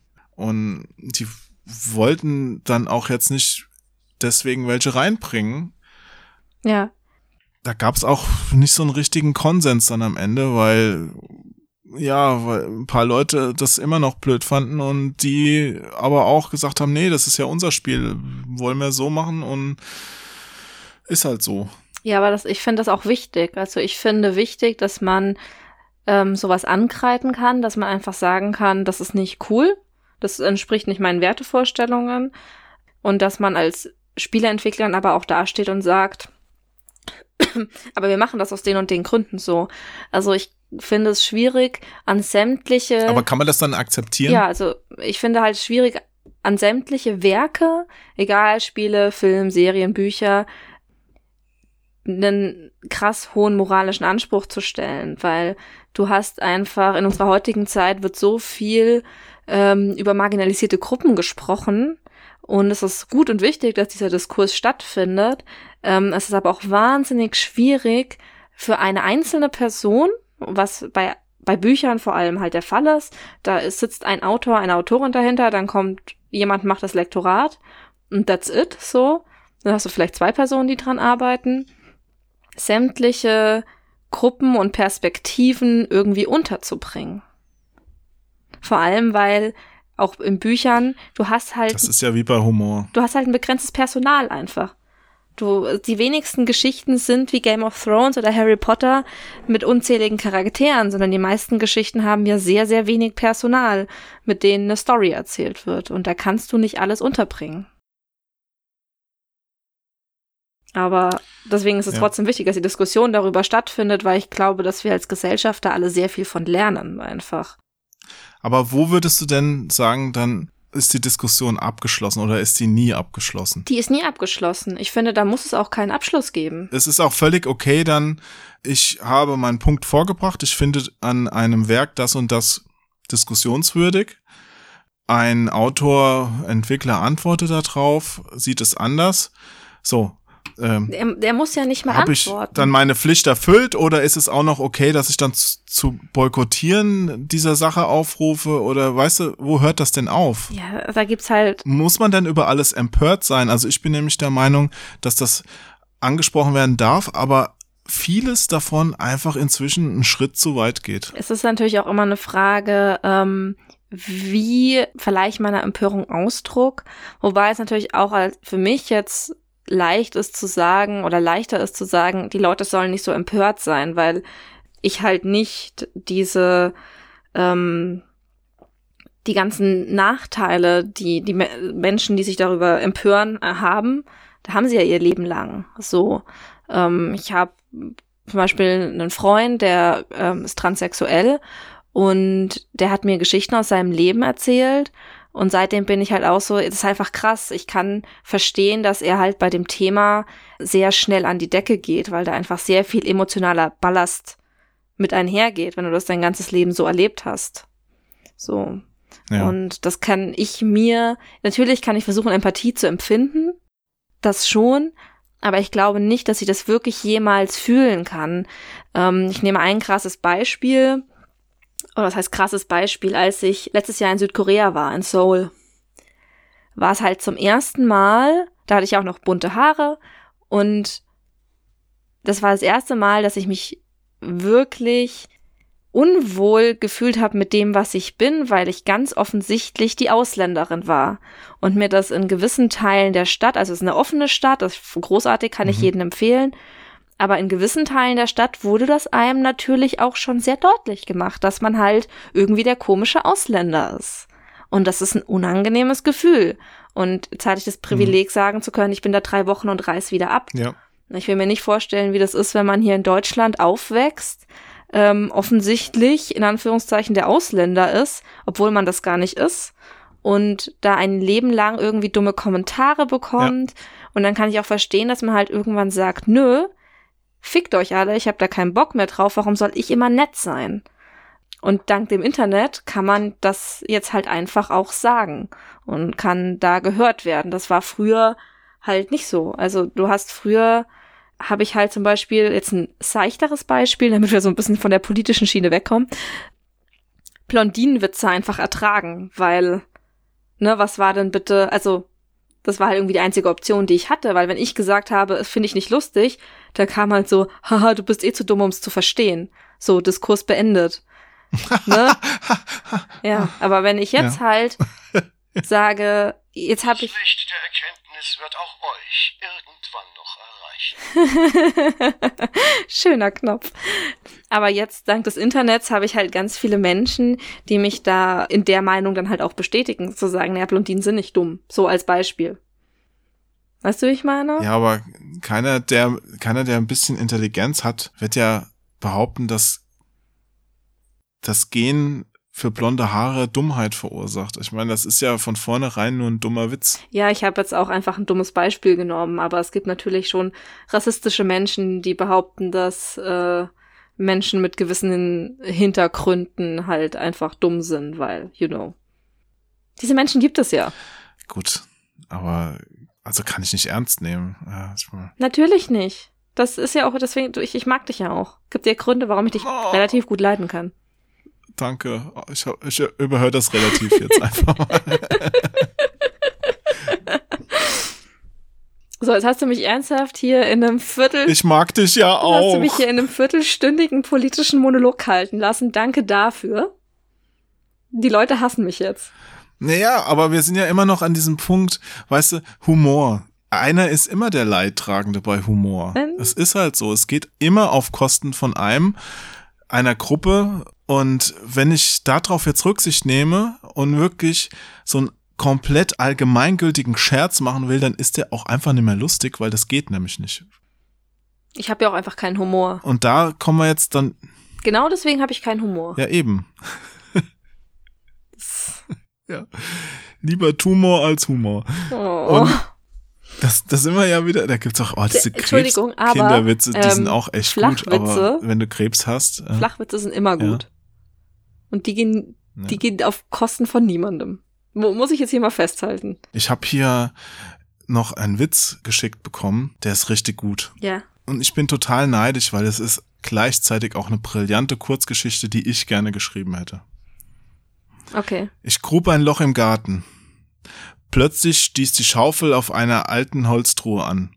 Im Inneren fand ich hunderte von alten Goldmünzen. Aufgeregt wollte ich meine Frau rufen, aber dann fiel mir ein, warum ich gegraben habe. Wow. Gut, wird jetzt jemand, der vielleicht ja. seine Schwester durch so eine Aktion, die von ihrem Mann umgebracht wurde, nicht lustig finden, aber weißt du, ich meine, irgendwie, es ist, es ist halt lustig. Und für ein fast alle anderen ist es auch lustig. Ich würde mich jetzt darauf einlassen, diese Geschichte nicht in so einer Selbsthilfegruppe für Brüder, deren Schwester von ihrem Ehemann getötet wurden, äh, vorzulesen. Aber ansonsten, weißt du, wenn du die jetzt Ja, irgendwo, halt die wenn jetzt mit dem Internet und dem ja, Humor. und jetzt hört diesen Podcast einer, wo das genau der Fall ist, Schwester umgebracht und vergraben und fordert jetzt diesen Podcast aus dem Internet zu nehmen. Was soll ich denn so einem Mensch sagen, deiner Meinung nach? Ja, die Sache ist halt, ähm, äh, Oh, hier übrigens, ich weiß nicht, ob du das Ich hörst, die Nachbarn reißen hier gerade bei mir extrem laut die Musik auf. Hier mir wackelt der Tisch. Ich, nee, ich war- höre nicht. Das hat, hatte ich noch nie. Was geht denn hier ab? Das ey? schön. Geh mit, geh Party machen. Ja, aber ich wollte doch jetzt einen Podcast aufnehmen und es geht doch nicht. Außerdem habe ich doch keine Hose an. Ja, ich verstehe das Problem nicht. Also mit der Hose. Ja, wenn ich jetzt die Treppe runterlaufe, trete ich am Ende noch irgendwo drauf und falle und dann muss ich ins Krankenhaus und die Krankenpfleger, die mich dann im Krankenwagen abholen, fragen, äh, Herr Hesse, wie konnte denn das passieren? Das ist ja alles geschwollen und Sie haben gar keine Hose an und dann sage ich, ja, die Musik war so laut und ich wollte halt schnell dahin, weil ich dachte, ich krieg was zu trinken und dann bin ich da draufgetreten an der obersten Stufe und drei Stockwerke runtergefallen und noch eins äh, wieder hochgerollt und verstehst du, das führt ja zu unglaublich Ja. langen problematischen Verkettungen. Ich fänd's gut. Muss ich jetzt mal so sagen. Ich fänd's gut. Okay, habe ich dich jetzt rausgebracht von dem, was du sagen wolltest? Ja, Ich weiß Ja. es nämlich jetzt auch nicht mehr. tatsächlich ja. Ha! Ja, es ist, äh, es ging irgendwie um Humor und wahrscheinlich wollte ich sowas sagen wie Humor hat, ich finde, es ist halt immer ganz wichtig, in welchem Rahmen dieser Humor stattfindet. Und im Internet ist der ist ein Post oder ein Podcast halt einfach mal für jeden zugänglich. Da finde ich es schwierig und ich finde, da haben wir als Gesellschaft noch keinen richtigen Weg gefunden, solche Sachen zu sagen, einfach die Menschen verletzen könnten. Aber prinzipiell kann alles, was du sagst, irgendwen verletzen. Deswegen finde ich, aber das ist natürlich jetzt, ich lehne, wenn ich mich jetzt ganz weit aus dem Fenster lehnen würde, würde ich sagen, alles muss erlaubt sein. Ja, finde ich halt nicht. Und das sehe ich halt auch nicht ganz so, aber so in die Richtung sollte es aber schon gehen. Und ich finde halt Witze auf Kosten von Gruppen, die generell schon nur Nachteile im Leben haben, einfach nicht witzig. Wie gehst du denn als in der eine in der Öffentlichkeit stehende Frau mit Kritik an deinen Werken um? Ich meine, da wird es ja auch Leute geben, die nicht alles total super finden, sondern die auch sagen, die hat kein Talent, die soll lieber, keine Ahnung, die Küche putzen oder ich weiß ja nicht, was bei dir so drunter steht. Nee, ich bekam tatsächlich schon die Nachricht, naja, das Buch wurde ja nur veröffentlicht, weil sie einen YouTube-Kanal hat. Wo ich mir so dachte, naja, Aha. ich habe das Buch halt vor dem YouTube-Kanal geschrieben, aber danke. Es ist, jeder kann diese Meinung gerne haben. Die Sache ist, wenn jemand einen Tweet zum Beispiel von mir kritisiert, ist auch die Frage, muss ich mich davon angegriffen fühlen? Weil ich finde, jemand kann, der mich nur aus dem Internet kennt oder noch zugespitzter gesagt, der mich nur von diesem einen Tweet kennt oder der nur mein eines Buch kennt, der kann, der kann diese eine Sache kritisieren, aber das kritisiert nicht mich als Menschen. Ich finde deine Tweets übrigens sehr vielschichtig. Die sind immer wohl formuliert Dankeschön. und ich muss auch oft überlegen, was davon jetzt nur ein, ein Auswurf der Prosa ist oder was autobiografisch und es ist, äh, Ist gut, ne? ist schon schwierig. Selbst, also wenn Ja. man dich kennt, ja. Ja, ähm, ja, ich finde tatsächlich, man kann, also ich beurteile einen Menschen ja auch nicht anhand einer Tat.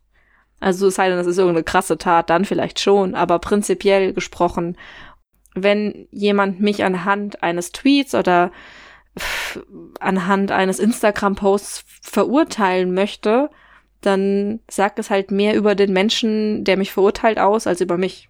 So sehe ich das halt. Hm. Und die Gut, Sache ist ich, auch, ich, ich dass gebe dir jetzt, ja, du zuerst. oft sind Entscheidungen ja schon gefallen, bevor wir überhaupt in den Dialog treten. Also Ja. ganz oft Oh, das ist ein interessanter Punkt. entscheiden wir vorher ja schon, ob wir jemanden leiden können oder nicht. Ob wir dem derjenigen jetzt das glauben oder nicht, ob sympathisch ist oder nicht.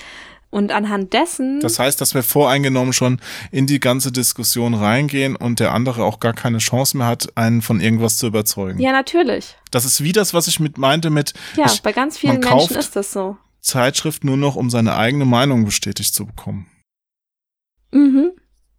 Und dann ist die Frage, das ist okay, weißt du? Es, es muss mich nicht jeder leiten können. Und dann sieht vielleicht jemand mein Twitter-Profil, denkt sich, äh, haha, das, die Beschreibung ist überhaupt nicht lustig. Ja gut, das Äh, stimmt. Ich möchte ihre Tweets alle falsch verstehen und macht mich irgendwie fertig. Hm. So, ja, be my guest, aber das ändert halt so, ich finde, die Meinung eines Menschen aus dem Internet über mich definiert ja nicht, wer ich bin, sondern ich definiere, wer ich bin. Und wenn jemand meine Bücher kacke findet, kann er das auch gerne tun, kann auch gerne drüber reden, äh, kann auch gerne seine, seine Meinung kundtun, ähm, aber muss ich darauf eingehen? Hm. So. Nö. Wie weit Ich- würdest du gehen? Drei Beispiele. Was würdest du am ehesten machen?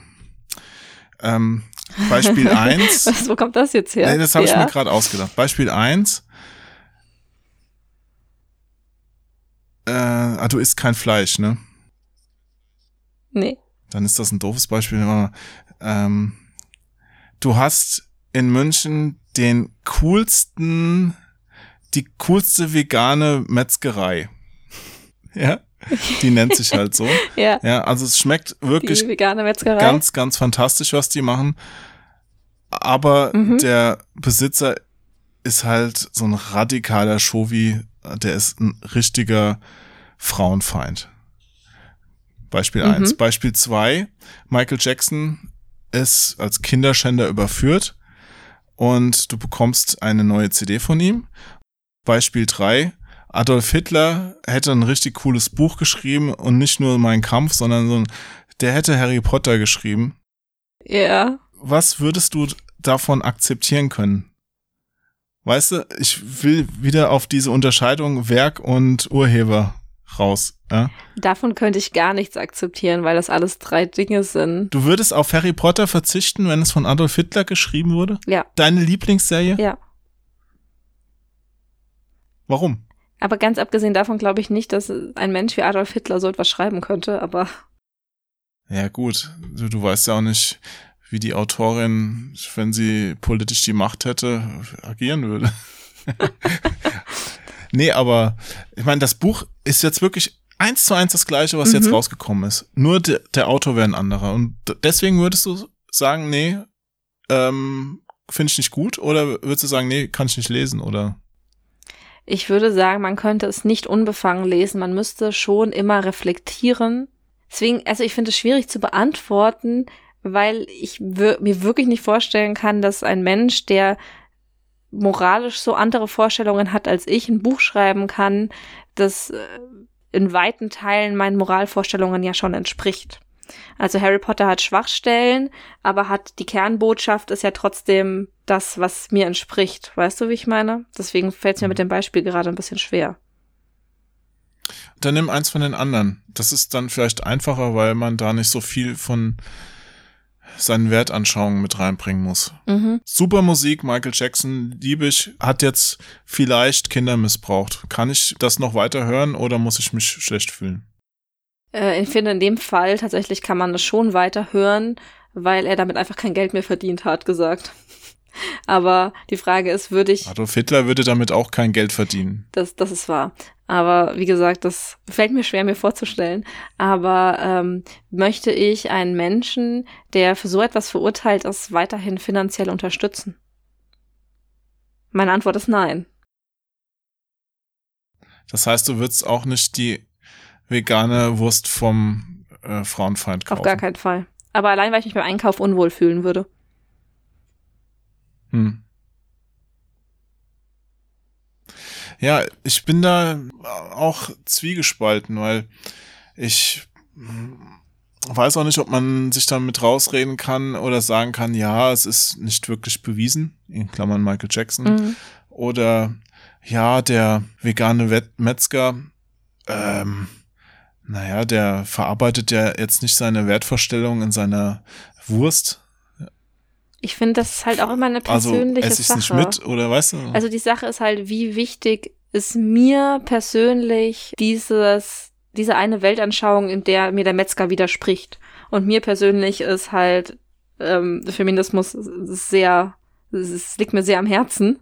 Deswegen könnte ich damit halt gar nicht. Ich kann aber genauso gut akzeptieren, wenn jemand sagt, na ja, aber ich finde die vegane Wurst halt so geil. Ist mir egal, was der äh, sagt. Hm. Da war auch mal was, ah, was war denn das? Ich muss gerade mal googeln. Bei Guns N' Roses, Ich meine, ich, ich, ver, die hatten mal so ein, Bo so ein Ja? ja, ich verurte, also die hatten mal so ein, ja, Sprich. zuerst. Sprich. Ich rede schon so viel. Sprich. Guns N' Roses. Ähm, die hatten mal auf dem Album so einen Hidden Track und der war von Charles Manson geschrieben. Und da wurden die auch super für kritisiert.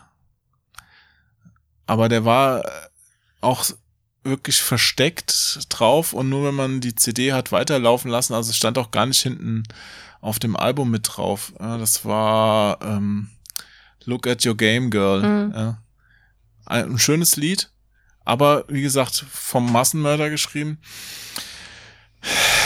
Ich weiß nicht, das sind wirklich Grenzfälle und ich persönlich glaube, ich tendiere mehr dazu zu sagen, das Werk an sich steht für sich selbst, unabhängig von seinem Autor. Ja, wie gesagt, also das sind halt, ich kann auch sehr gut akzeptieren, wenn es jemand halt anders sieht. Ich finde, nicht jeder muss, muss meine Vorstellungen teilen. Und wenn ich sage, Ja, kann ja jeder für sich selbst sehen, aber ich finde es auch, dann muss derjenige halt auch akzeptieren können, dass er nicht missionieren geht mit seiner Meinung und äh, davon ausgehen muss, dass jeder seine Meinung übernimmt. Weißt Ja. du, dann muss man auch mal sagen, okay, es gibt verschiedene Meinungen dazu und jede hat ihre Berechtigung zu existieren. ja, total. Also, ich, wie gesagt, du hast schon gesagt, ich esse kein Fleisch, aber das ist jetzt auch nichts, was ähm, ich irgendwie offen propagiere. So. Glaube, ich habe tatsächlich noch, die meisten Leute wissen gar nicht, dass ich kein Fleisch esse. Oh, habe ich jetzt äh, was verraten? Soll ich's rausschneiden? Nein, ist schon okay. Ich, äh, wie gesagt, Schneiden, verstehst du? nee, also ich, ich gehe damit, ich hab, ich versteck das nicht, aber es ist auch nicht so, dass ich bei jedem hingehe und sage, aber, aber dies und das und jenes. Ich kann auch wunderbar damit, Du hast halt deine Gründe. ich kann auch, kann wunderbar damit, wenn jemand in meiner Nähe Fleisch isst. So. Und wenn mich jemand fragt, warum ich es nicht tue, dann erkläre ich das auch gerne. Aber ich finde, ich sehe es nicht als meine Lebensaufgabe, meine Moralvorstellungen jedem ins Gesicht zu drücken, weil übrigens, liebe Freunde, das fände ich halt eine unfassbar arrogante Einstellung zu sagen, das, was, so wie ich die Welt sehe, das ist richtig und alles andere ist böse. Das ist halt unfassbar arrogant. ja. Habe ich ja keinen Bock drauf. Also ich, ich, meine Moralvorstellungen finden bestimmt viele Menschen scheiße und das ist auch okay. Ich, ich, am Ende muss ich damit leben und meine Freunde, die ich nicht habe. Also vielleicht sollte ich doch mal was überdenken. Ich glaube dir das auch nicht. Dass ich keine Freunde habe? Ja. das stimmt Du hast es nicht. doch erlebt, Jo. Du hast es doch erlebt. Die einsamen Lesungen, die ich gehalten habe in Berlin und nur du warst dort. Da waren Du auch andere. Leute, die haben dich angehimmelt. Ja, die waren deinetwegen da. Die haben dann ein Autogramm von dir geholt. Danke dafür. Die wollten nur Selfies. Aber gut, Ja. wir, wir haben uns jetzt ganz schön weit aus dem philosophischen Fenster gelehnt. Vielleicht sollten wir doch noch mal zu dem Punkt. Das tut mir Nein, leid. das braucht dir nicht leid tun. Das ist völlig gut. Wir sind ja hier bei Start und Select, dem Podcast, der nie den roten Faden verfolgt. Aber so ein bisschen doch. Ich glaube, die Menschen Hm? hassen mich jetzt und denken sich, boah, was ist das denn für eine anstrengende Bitch? Nein, die werden dich lieben. Deine Buchverkäufe werden in die Höhe schießen. Und danach kriege ich schlechte Rezension. Da, das wird auf jeden Fall passieren, zum Teil zumindest. Ja. Und äh, da, da musst du dir aber keine Gedanken machen, weil du bist dann so reich, du, kau du kaufst dir einfach neue Freunde. Ja. Oh ja, ich will mir Freunde kaufen. Flauschige Freunde. Ganz viele Hunde. Also bist du von diesen, wie heißen die Leute, die in Tierkostümen, Fur Furbies, äh, nee, Fur Furries, Furry. Ja. ja, nur in so Ja. Fellmänteln rumlaufen und ja. Nee, ich bin, ich bin einfach die verrückte Hundelady. Das ist mein erklärtes Lebensziel. Weißt du, wie in den Simpsons, die Katzenlady, ich will es mit Hundewelpen machen. Mhm. Ja. Oh, das klingt so gemein. Weißt du warum? Warum? Weil du jetzt Hundewelpen gesagt hast. Das impliziert quasi, dass sobald die zu alt sind, sie um die Ecke gebracht Schmeiß die werden. ja weg. Nee, nee, ich schmeiß die doch auf Leute. Das macht doch die Katzenlady auch so. Die schmeißt auch ständig mit ihren Katzen. Ja, aber Und ich schmeiß dann halt die Hunde, Die die. schmeißt ja nicht du, mit kleinen Ich schmeiß die Kätzchen. so oft. die, schm- die schmeißt ja ich mit schmeiß, Katzen. schmeiß mit Katzen. Und du, ja, aber ich schmeiß ja mit Hundewelpen. Das heißt, die können bei mir gar nicht erwachsen werden, weil ich sie ja wegschmeiße. Ja, Altersdiskriminierung. Ich finde das schon ganz schön Ja. krass, was du hier propagierst. Ja, so, so bin ich. Ich sag Ja. doch, ich bin eine Bitch. Aber jetzt sag doch noch mal einen Schreibtipp. Harter Themenwechsel. äh, was sollte man denn als junger, aufstrebender Autor beachten? Also jetzt mal abgesehen von der Verlagssuche oder sowas, das klammer ich jetzt mal voll aus. Alleine, wenn es um Texte geht. Mhm. Was wäre denn dein Hm. Tipp, was man auf keinen Fall machen sollte oder was man unbedingt machen sollte? Mein ultimativer Schreibtipp Ja, wenn du den hast. ist, ja, den habe ich. Oh. Erstmal die Rohfassung fertig schreiben, weil überarbeiten geht immer. Oh, das ist aber schon hart, ne? Da- Das, das stelle ich ja auch immer fest. Sich dann wieder von Sachen trennen, das ist schwierig. Ich trenne mich ja eh Das ungern. ist hart. Das ist hart. Das ist Ja, die Kunst. Aber wenn man dann merkt, ah, der ganze Handlungsstrang bringt eigentlich die Gesamtgeschichte nicht voran, aber ich mag ihn so gerne. Hast du sowas auch schon weggestrichen? Ja, ja, ich habe, ich schreibe ja gerade was Neuem und da habe ich neulich auch einen kompletten Charakter rausgekürzt. Ich habe die einfach komplett rausgestrichen aus jeder einzelnen Szene und das war sehr schmerzhaft. Ja, wie, wie Aber der, der, Charakter, Charakter? an sich hat's nicht gebraucht. Jessica. Jessica. Und wa warum musste Ja. Jessica sterben? Weil Jessica im Band 1 noch keinerlei Funktion hat. Und ich habe sie jetzt dann, ab Mitte des Buchs kommt sie wieder vor, weil in Band 2 kann ich sie dann einbauen als Figuren, äh, als Perspektiventräger. Aber ja, äh, eigentlich sollte Jessica eine tragende Rolle in Band 1 spielen und das hat aber der Story nicht gut getan, weil sie einfach nichts wirklich Wichtiges getan hat. Aber das heißt, deine Arbeit, die du geleistet hast, kannst du dann einfach für Band 2 weiter wiederverwerten. Ja, ja, ja. Ich äh, habe auch schon ganz oft Szenen gestrichen, die ich dann einfach in andere Bücher reingedingst habe. Ja. Immer alles aufheben. Schreibtipp 2. Nichts löschen, alles in ein separates Dokument packen, es gestrichene Szenen nennen und speichern. Und irgendwann wird in deinem Nachlass das Ding gefunden, veröffentlicht Ich und du wirst nicht. posthum noch berühmt für die besten gestrichenen Szenen, die es jemals gab. Willst du mich um die Ecke bringen? Nur wenn da eine schöne Bar ist, wo wir zusammen was trinken können. Oh. Ich weiß ohnehin nicht, wo das Ganze endet. Wir machen uns so viel Gedanken, wie lange werden wir leben, wenn die Wissenschaft noch ein bisschen voranschreitet, wird, wirst du vielleicht 100, ich werde, falls mich kein Herzinfarkt vorher dahin rafft, dann vielleicht 60 oder keine Ahnung, 70. Und weißt du, ein Großteil unserer Zeit auf dieser Welt ist schon rum. Ja, deiner Zeit, ja. Okay, reden wir nur von mir. Ein Großteil meiner Zeit ist schon rum. Ich weiß, ich weiß auch nicht, werde ich noch irgendwas schaffen, dass, dass meine Lebenszeit überdauern wird? Selbst wenn. Selbst wenn. Angenommen, ich schreibe jetzt noch das geilste Buch der Welt. Die Menschheit wird sich ja auch irgendwann selbst ausrotten, dann ist es völlig egal. Alter, Jo, was ist denn los mit dir heute? Ja, man muss auch mal ein bisschen über den Tellerrand denken. Wenn die Ja, Klimakrise so weiter, weitergeht und die Erde, die Erde explodiert. Ey, weißt du- ja. Jetzt fahren die Leute freiwillig gegen den Kirschbaum. Ja, das ist wenigstens ein selbstbestimmtes, schönes Ende. Wenn du als letztes siehst, wie so ein Kirschblütenblatt auf deine Augenlider fällt und Oh So, Gott, Jo. Das die siehst Welt, du nicht, wenn die Augenlider zu sind. Ja, okay, dann auf dein offenes Auge, weil das Augenlid abgerissen ist und die Welt in so ein Rosa taucht. Ja, und du denkst, Ja. ah, das war's also, der Kirschbaum. Ja, du riechst noch die Blüten und das Benzin, das ausläuft. Und dann merkst du, wie es Nice. langsam warm wird, weil sich der Motor, Ja, jo. allein Funken vom Mhm. Motor das Benzin entzündet hat. Deine Haut fängt an zu knistern. Und du denkst, Hm, ah, das war's. Ja. Ja. Das ist, ist wohl so. Soll ich dir noch mal eine Geschichte von mir vorlesen? Ich habe gerade eine rausgesucht, die passt vielleicht. Ich, ich weiß jetzt auch nicht, du hast gerade, du hast gerade quasi die Vergänglichkeit des Science in den Raum gestellt. Jetzt willst du eine Geschichte vorlesen. Das sind ja meine Kurzgeschichten, ne? du kennst sie ja. Also entstanden aus der Idee, Okay, ja, du möchtest. soll in einen Mhm. Tweet passen. Ja. Ja. Wir sind wieder bei Twitter. Wir sind wie, Ich habe noch keine, ich habe noch keine davon getweetet. Ja. warum nicht? Ich finde die wirklich Und gut. ich weiß jetzt auch gar nicht, ich hatte in einem Podcast mit der Pan, hatte ich schon mal ein paar vorgelesen. Ich hoffe, dass die waren es jetzt noch nicht. Bereit? Bereit, wenn du es bist. Er ist anders. Er allein bestimmt über sein Leben.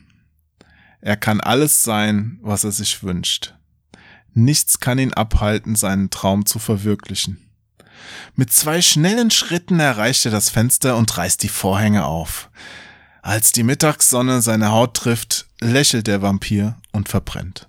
Ah, die kannte ich schon. Ich mochte die. Ja. Ja. Du bist ja auch diejenige, schickst, schick dir ja öfters mal eine. Ja, ich mag das. Das erheitert mir jedes Mal den Tag. Ja.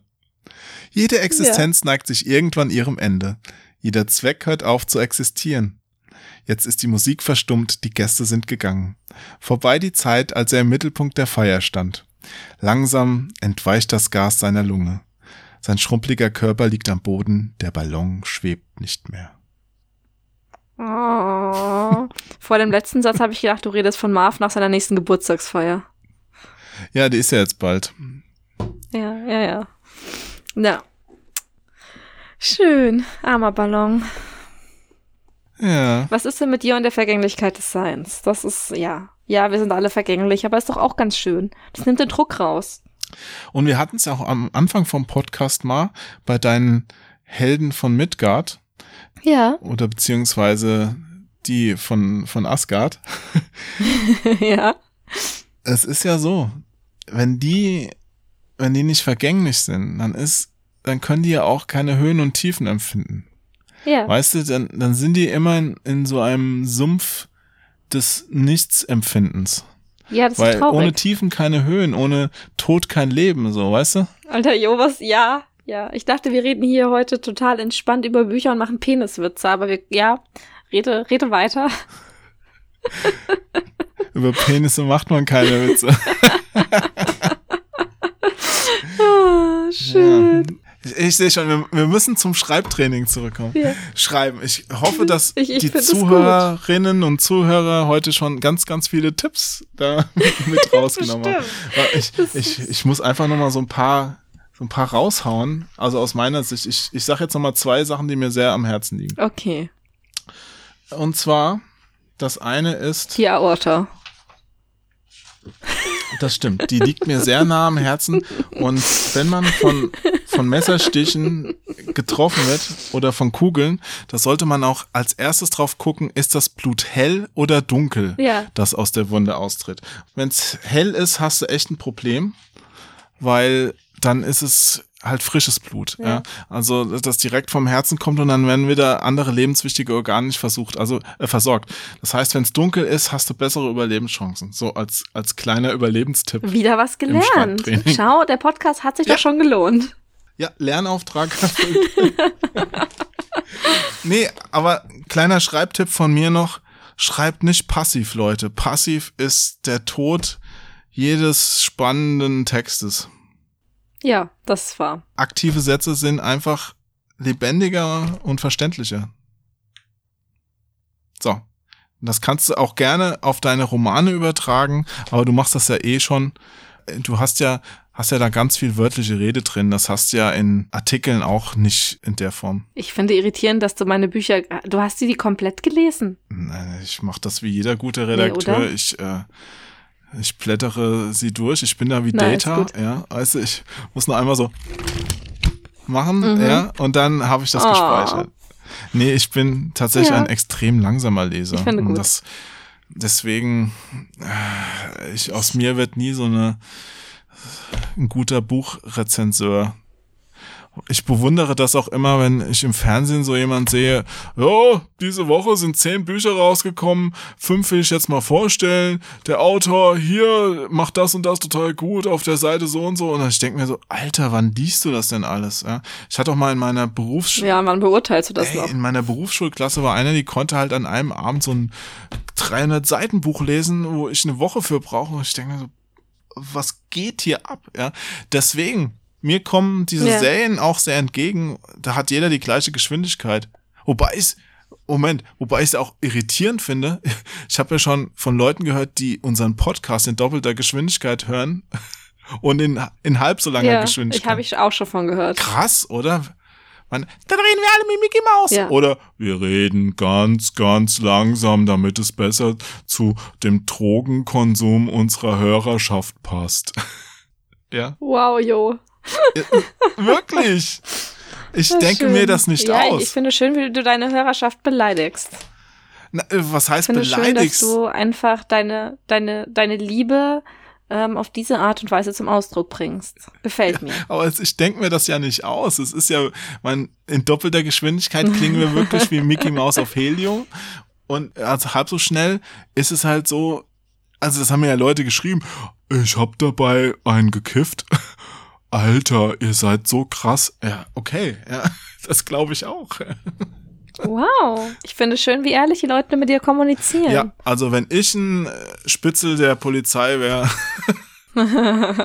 nee, also ich bin, ich bin dann Oh eher Gott. wie der, wie der Arzt. Ja, ich behalte das dann alles für mich. Ich erzähle das nur im, im. Podcast, aber Ja, anonymisiert. Finde ich gut. Ich sage jetzt ich nicht, gut. dass, das dass der Marv mir das geschrieben hat. Nee, Quatsch, ich, das war jetzt echt ein Scherz. Ja, ach, bei dem erwartet das doch eh jeder. Der Marv wegen seinen Ideen. Äh, war jetzt auch ein Scherz. Ja.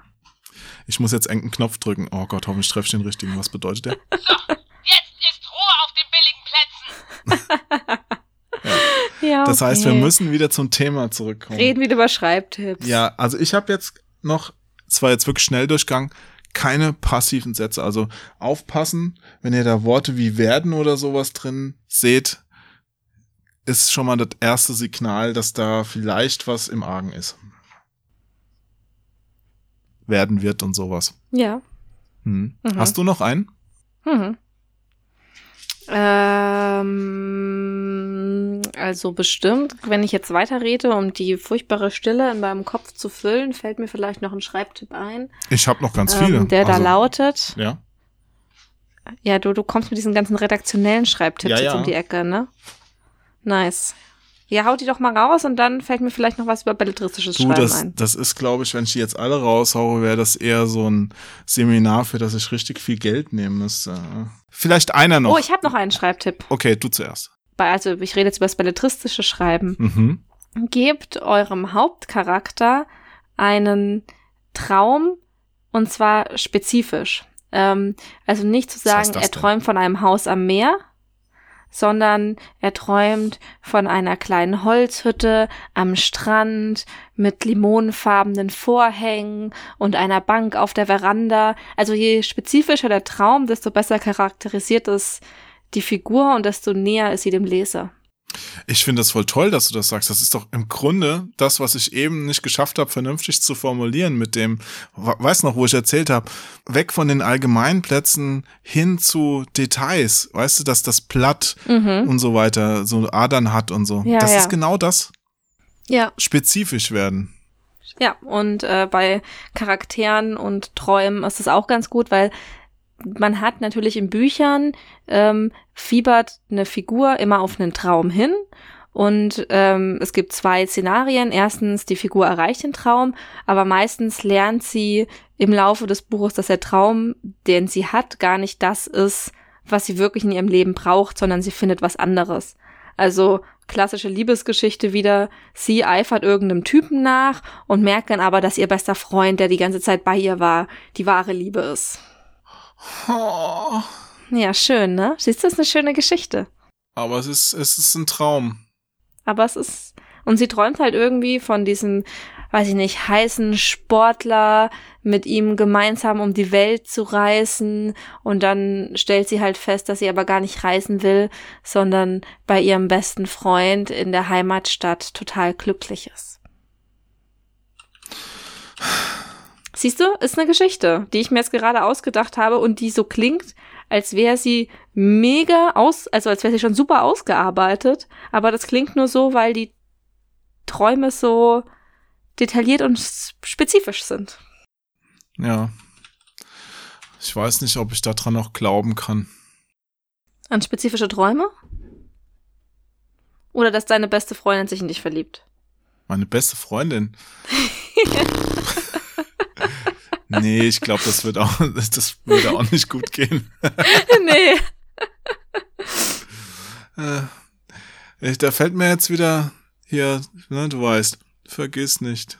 Ich bin auch nur ein Mädchen, das vor einem Jungen Vor einem steht. Jungen steht. Und ihn bittet, es Oh. zu lieben. Ja. Da musste ich auch, ich gebe es offen zu, da musste ich heulen, weil es war so ergreifend. Das ist super. Und ich bin auch ergreifend. jemand, der sehr äh, sich mitreißen lässt von solchen Liebesschnulzen. Ja, und Ich finde das toll. oh. Ja, aber es ist nicht immer zu meinem Vorteil. Im Kino ist es auch peinlich. Du, ich war neulich mit einer, so, oh, mich geht das Licht noch nicht an. war neulich mit einer Freundin in der Mittagsvorstellung von Die Eiskönigin 2 und wir haben beide Rotz und Wasser geheult, während die Kinder neben uns irgendwie auf den Schoß ihrer Mutter gekrochen sind. also, ja, Hm. ich äh, kenne das. Ja, oh. ich war auch damals in, in König der Löwen mit einer Oh. Frau, in die ich verliebt war. Das war auch so dramatisch, Ja, dieser Film. dieser Ja. Film. Ja. Aber einen letzten Schreibtipp hätte ich noch. Ja. Und das ist was, was mir auch sehr am Herzen liegt, weil es wird einfach nicht so gewürdigt. Und zwar geht es um Anglizismen. Mhm. Ich habe ja gesagt, als Stilmittel ist alles okay. Das heißt, ich verurteile Anglizismen nicht per se, aber ich glaube einfach, dass viele Leute sie nicht vernünftig einsetzen, zu einsetzen, einzusetzen wissen, so. Und deshalb würde ich im Zweifelsfall empfehlen, lasst sie weg. Einfach weglassen. Es gibt für alle englischen Worte ein fantastisches deutsches Wort. Manchmal muss man ein bisschen überlegen, weil es gibt natürlich mehr als ein deutsches Wort, aber es gibt für alles ein deutsches Wort. Und mir ist halt aufgefallen in meiner Arbeit als Textchef, wo ich von ganz vielen freien Mitarbeitern und festangestellten Redakteuren und so die Texte gegengelesen und korrigiert habe, dass also dass viele davon Worte verwenden, von denen sie, die sie irgendwann mal von anderen in anderen Texten gehört haben, wo sie denken, ja, das muss man so bei Spielevorschauen und Tests und äh, was auch immer für Blickpunkten muss man so verwenden. Und wenn du sie dann fragst, ja, was heißt denn das eigentlich? Haben die eine völlig falsche Vorstellung sogar im Kopf. Mhm. Die glauben, dass dieses englische Wort das und das bedeutet, aber es stimmt gar nicht. Oh Gott, ja. Weißt du, dann stimmt's halt so ungefähr, wie sie es verwendet haben und dann das versumpft dir deine Texte, das macht deine Sprache so unpräzise und du hast das gar nicht nötig. Schreib's Deutsch. Im Nachhinein, äh, da sind viele zu mir gekommen, die gemeint haben, oh, ja, jo, du hast ja den Ruf gehabt, dass du da voll hart bist und so. Und ich so, was? Echt? Dabei meine ich es gar nicht so. Also wie gesagt, jeder darf das verwenden, aber nicht als erstes. Also Ja. dann mach's, wenn du, keine Ahnung, wenn du Game schreiben willst, meinetwegen, dann schreib halt Game. Aber verwende zumindest erst einmal das Wort Spiel. Warum fange ich dann an mit Game oder Gameplay oder sowas? Weißt du, also so, es gibt ja so tausend Worte, die sind einfach so unglaublich überflüssig. Ja. Item. Release, da, ein Hasswort schlechthin. ja, der Release von dem Game, der ist ja, weißt du, denke ich mir, ey, warum? Das, das Spiel wird im Dezember veröffentlicht. Warum schreibe ich denn, der Release ist im Dezember? Ja, es ist doch Weil wird veröffentlicht passiv ist. Bam. gut. Da sind wir wieder beim nächsten. Mündlich und schriftlich sind auch zwei Paar Schuhe. Entschuldigung, das, das war jetzt eine zu gute Vorlage, um sie nicht zu nutzen. Ja, habe ich schon verstanden. Ja. Danke. Ich, so, jetzt wärst du Kick, Kick-Chat, nee. Ach ja. Ich meine letztendlich. Oder wie ist das, wie ist das bei dir? Hm? Äh, Du hast ja gesagt, du bist da vorsichtiger wegen Stilmittel, ist ja in Romanen und so weiter schwieriger jetzt zu ändern, aber fällt dir sowas auch auf? Sprichst du sowas an oder ist es bei dir echt egal? Ich spreche sowas schon an, ähm, überlasse die Entscheidung aber dem Autoren. Also, Hm. ich sag dann halt, muss das hier ganz oft, also pff, es passiert so, sowieso selten, dass Anglizismen tatsächlich auftauchen in den Büchern, die ich prüfe, wenn dann in den Science-Fiction-Romanen und das ist sowieso nochmal eine andere Schiene irgendwie. Und ähm, ganz oft halt auch in wört wörtlicher Rede.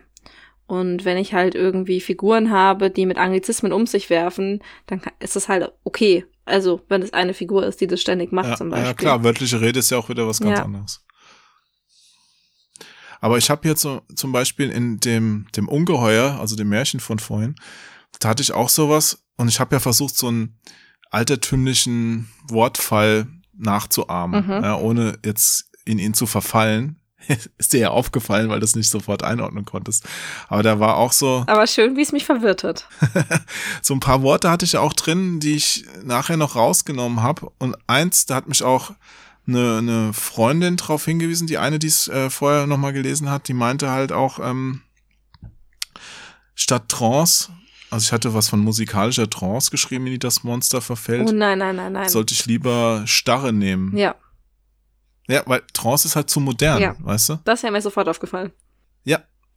War ein guter Tipp. War ein sehr guter Tipp. Ich habe auch selten, Monster ist ja eigentlich auch ein Anglizismus. Ja, ich habe also zuerst Ungeheuer, Untier, Bestie und so. Aber weißt du so, Ja. man muss es halt wissen, einfach auch. Man muss wissen, was man falsch macht, damit man es bewusst falsch machen kann. Ja. Die Regeln kennen, um sie zu brechen. Ja. Eine Regel, sie zu brechen, ins Dunkel zu werfen, Ja. auf ewig zu binden. Oh ja. Schön. Das ist, finde find ich gut, das gefällt mir. Gut, du, wir haben ja jetzt schon echt lange gequatscht. Ja, Ich glaube, wir hauen jetzt mal die Handbremse rein. ja, ich denke auch. Ich finde auch, die Regel, sie ins Dunkel zu treiben, sie alle zu brechen, ist einfach ein wunderschönes Fazit für diese total durchdachte und strukturierte Folge. Habe ich da jetzt so einen Hauch Ironie und Sarkasmus rausgehört? Nein, natürlich nicht. Das wäre ja ein unerhörtes Stilmittel. Hm. Also mir hat's auf jeden Fall Spaß gemacht. Mir ja, auch, um, aber ganz um ehrlich, so ich fürchte Mhm. mich wirklich, wirklich, wirklich zu den Ko äh, vor den Kommentaren zu unserem politischen Mittelteil. Ach, nein, die, wir haben, und das ist wirklich ein Vorteil von Start und Select und Start und Select Redux, wir haben nur total gut aussehende, gebildete und freundliche Hörerinnen. Und da kannst du einfach davon ausgehen, dass die damit total d'accord und zufrieden sind. Okay. Ich, ich fand es auf jeden Fall schön. Ja. Es, ist- es ist immer schön, mit dir zu reden. Es ist ein, ein innerliches Einhornstreicheln. Oh, ich dachte, jetzt kommt der Reichsparteitag. ja. Ein innerliches Einhornstreicheln. Ja. Weil die anderen, die das nicht gut finden, weil wir haben jetzt schon, Die schon ich glaub, verkrault. 40 Folgen ist. ja, das ist die 40. Folge. Nein, nicht verkrault, die sind am Kirschbaum geendet. ah, ich verstehe. Natürliche Auslese. Ah, ihr seid klug.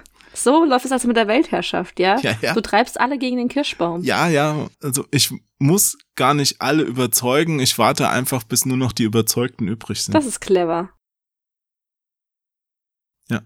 Ich bin auch kein Rassist, ich hasse alle Menschen. Ah, das ist so schön gesagt.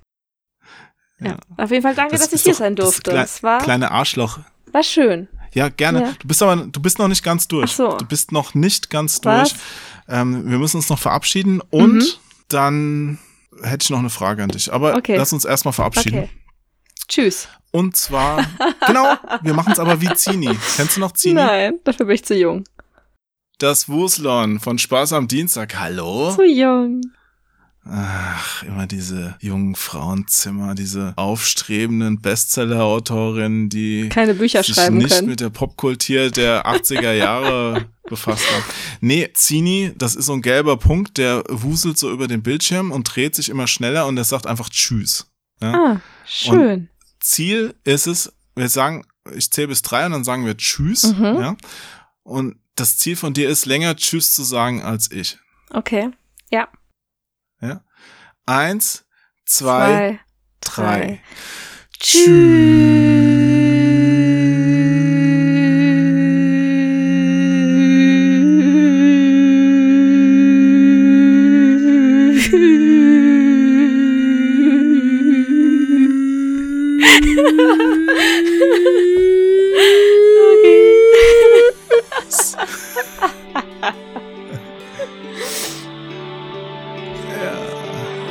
gewonnen heute, cool. Ja, du hast gewonnen.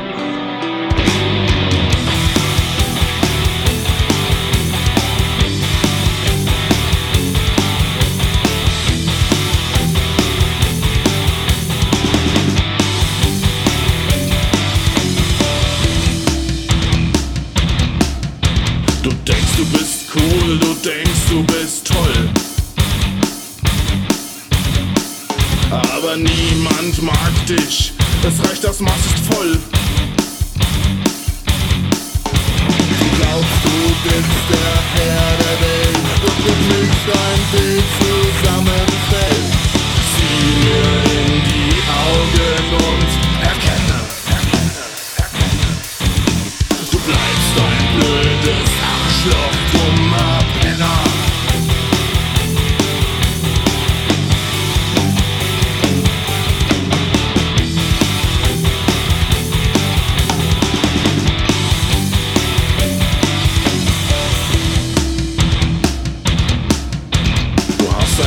Geld, aber eines hast du nicht. Deshalb höre meinen Rat. Ich sag's dir mitten ins Gesicht. Du bist zwar reich, das ist wohl wahr. Doch Freunde gibt es nicht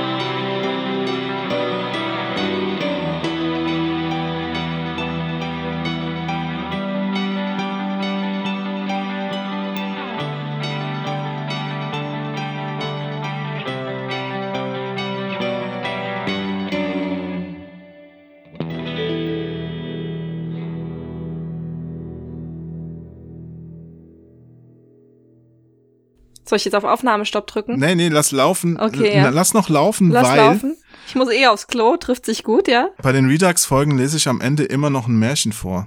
Ich Mhm. habe ja jetzt schon eins vorgelesen, aber ich habe ja auch noch hier so ein fantastisches Buch, wo ich von dem Verlag das Okay bekommen habe, daraus vorzulesen. Soll ich noch ein ganz kurzes, das heißt, das Buch heißt fünf Minuten Märchen und die Märchen sind auch wirklich alle sehr kurz. Ja. Hau raus. Noch eins vorlesen? Ja, gerne. Hast? Okay, ich möchte noch mal sagen, fünf Minuten Märchen aus dem Königsfurt Urania Verlag von der Herausgeberin Michaela Brinkmeier. So, ich hoffe, damit habe ich alles erfüllt. Und ich würde jetzt irgendeins, warte mal, was nehme ich denn mal? Die ich Nummer hab's noch nicht sieben. gelesen. Na, hier sind so, die sind unterteilt, die haben Ach keine so. Nummern. Hier gibt's zum Beispiel Märchen mit Witz. Das würde doch vielleicht für uns ganz gut passen heute. Hm, ja. Ähm, der Fuchs und die Gänse. Wie wär's denn mit der verhexte Ring? Das klingt spannend. Das ist toll. Okay. Der verhexte Ring. Mitten auf einer schönen Wiese in Italien lag einmal ein großer Kuhfladen. Fängt gut an. Das, ja. Merda, wie die Italiener sagen. Da kamen drei Feen daher, und wie sie den Fladen sahen, sprach die erste. Ich will diesen Kuhfladen verzaubern, dass er sich in ein schönes junges Mädchen verwandelt. Okay, Was? was ich mir auch immer so vorstelle. Was passiert hier? Ich, ich kenn's noch nicht, ich habe keine Ahnung. Okay. Die zweite sprach. Und ich schenke ihr königliche Kleider, eine goldene Krone und einen schönen Ring. Die dritte jedoch sagte, ich will, ich aber will den Ring verhexen. Wer ihn am Finger trägt, der kann, wenn er den Mund aufmacht, nichts sagen als Merda, Merda, Merda.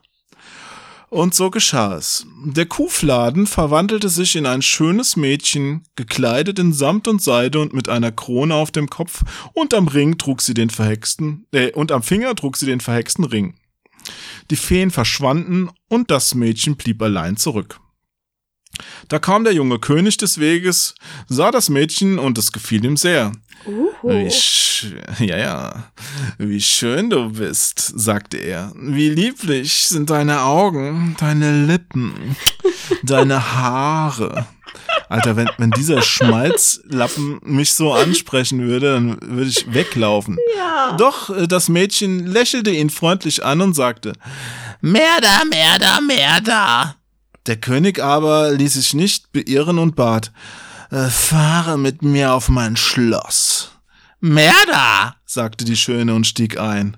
Und der König war so verliebt, dass er im Schloss sogleich zu seiner Mutter eilte und seine Heiratspläne mit der schönen Fremden vor der Wiese verkündete. Okay. Äh, von der Wiese, nicht vor der Wiese. Ja, na klar. Die erste totale Dumpfbacke, die man findet und gut aussieht, die nimmt man halt mit auf sein Schloss. Ist klar. Ja, ich, ich finde, wenn der Typ auch eine Kutsche und eine Krone auf hat, dann fährt man auch einfach mit. Ja, in seiner Zwiebelkutsche. Das ist vielleicht das, was ich in meinem Leben falsch gemacht habe. Ich hätte nicht so wählerisch sein dürfen. Du hättest einfach eine Kutsche mitbringen müssen. Einfach, einfach eine Kutsche kaufen und, und nicht ein VW Beetle. Ach, Mann, Ja. Mann, Mann. Mhm. Aller Widerspruch half nichts und schon am Sonntag sollte die Hochzeit sein. Ja, das kann man auch nur als König, weil jeder weiß, dass man hier in Deutschland ganz schön lange warten muss zum Teil Ja. auf so einen Termin. In der Kirche bewunderten alle die schöne Braut und die feinen Herren machten ihr Komplimente. Doch immer wenn sie zu reden anhub, kam aus ihrem Mund nichts als Merda, Merda, Merda.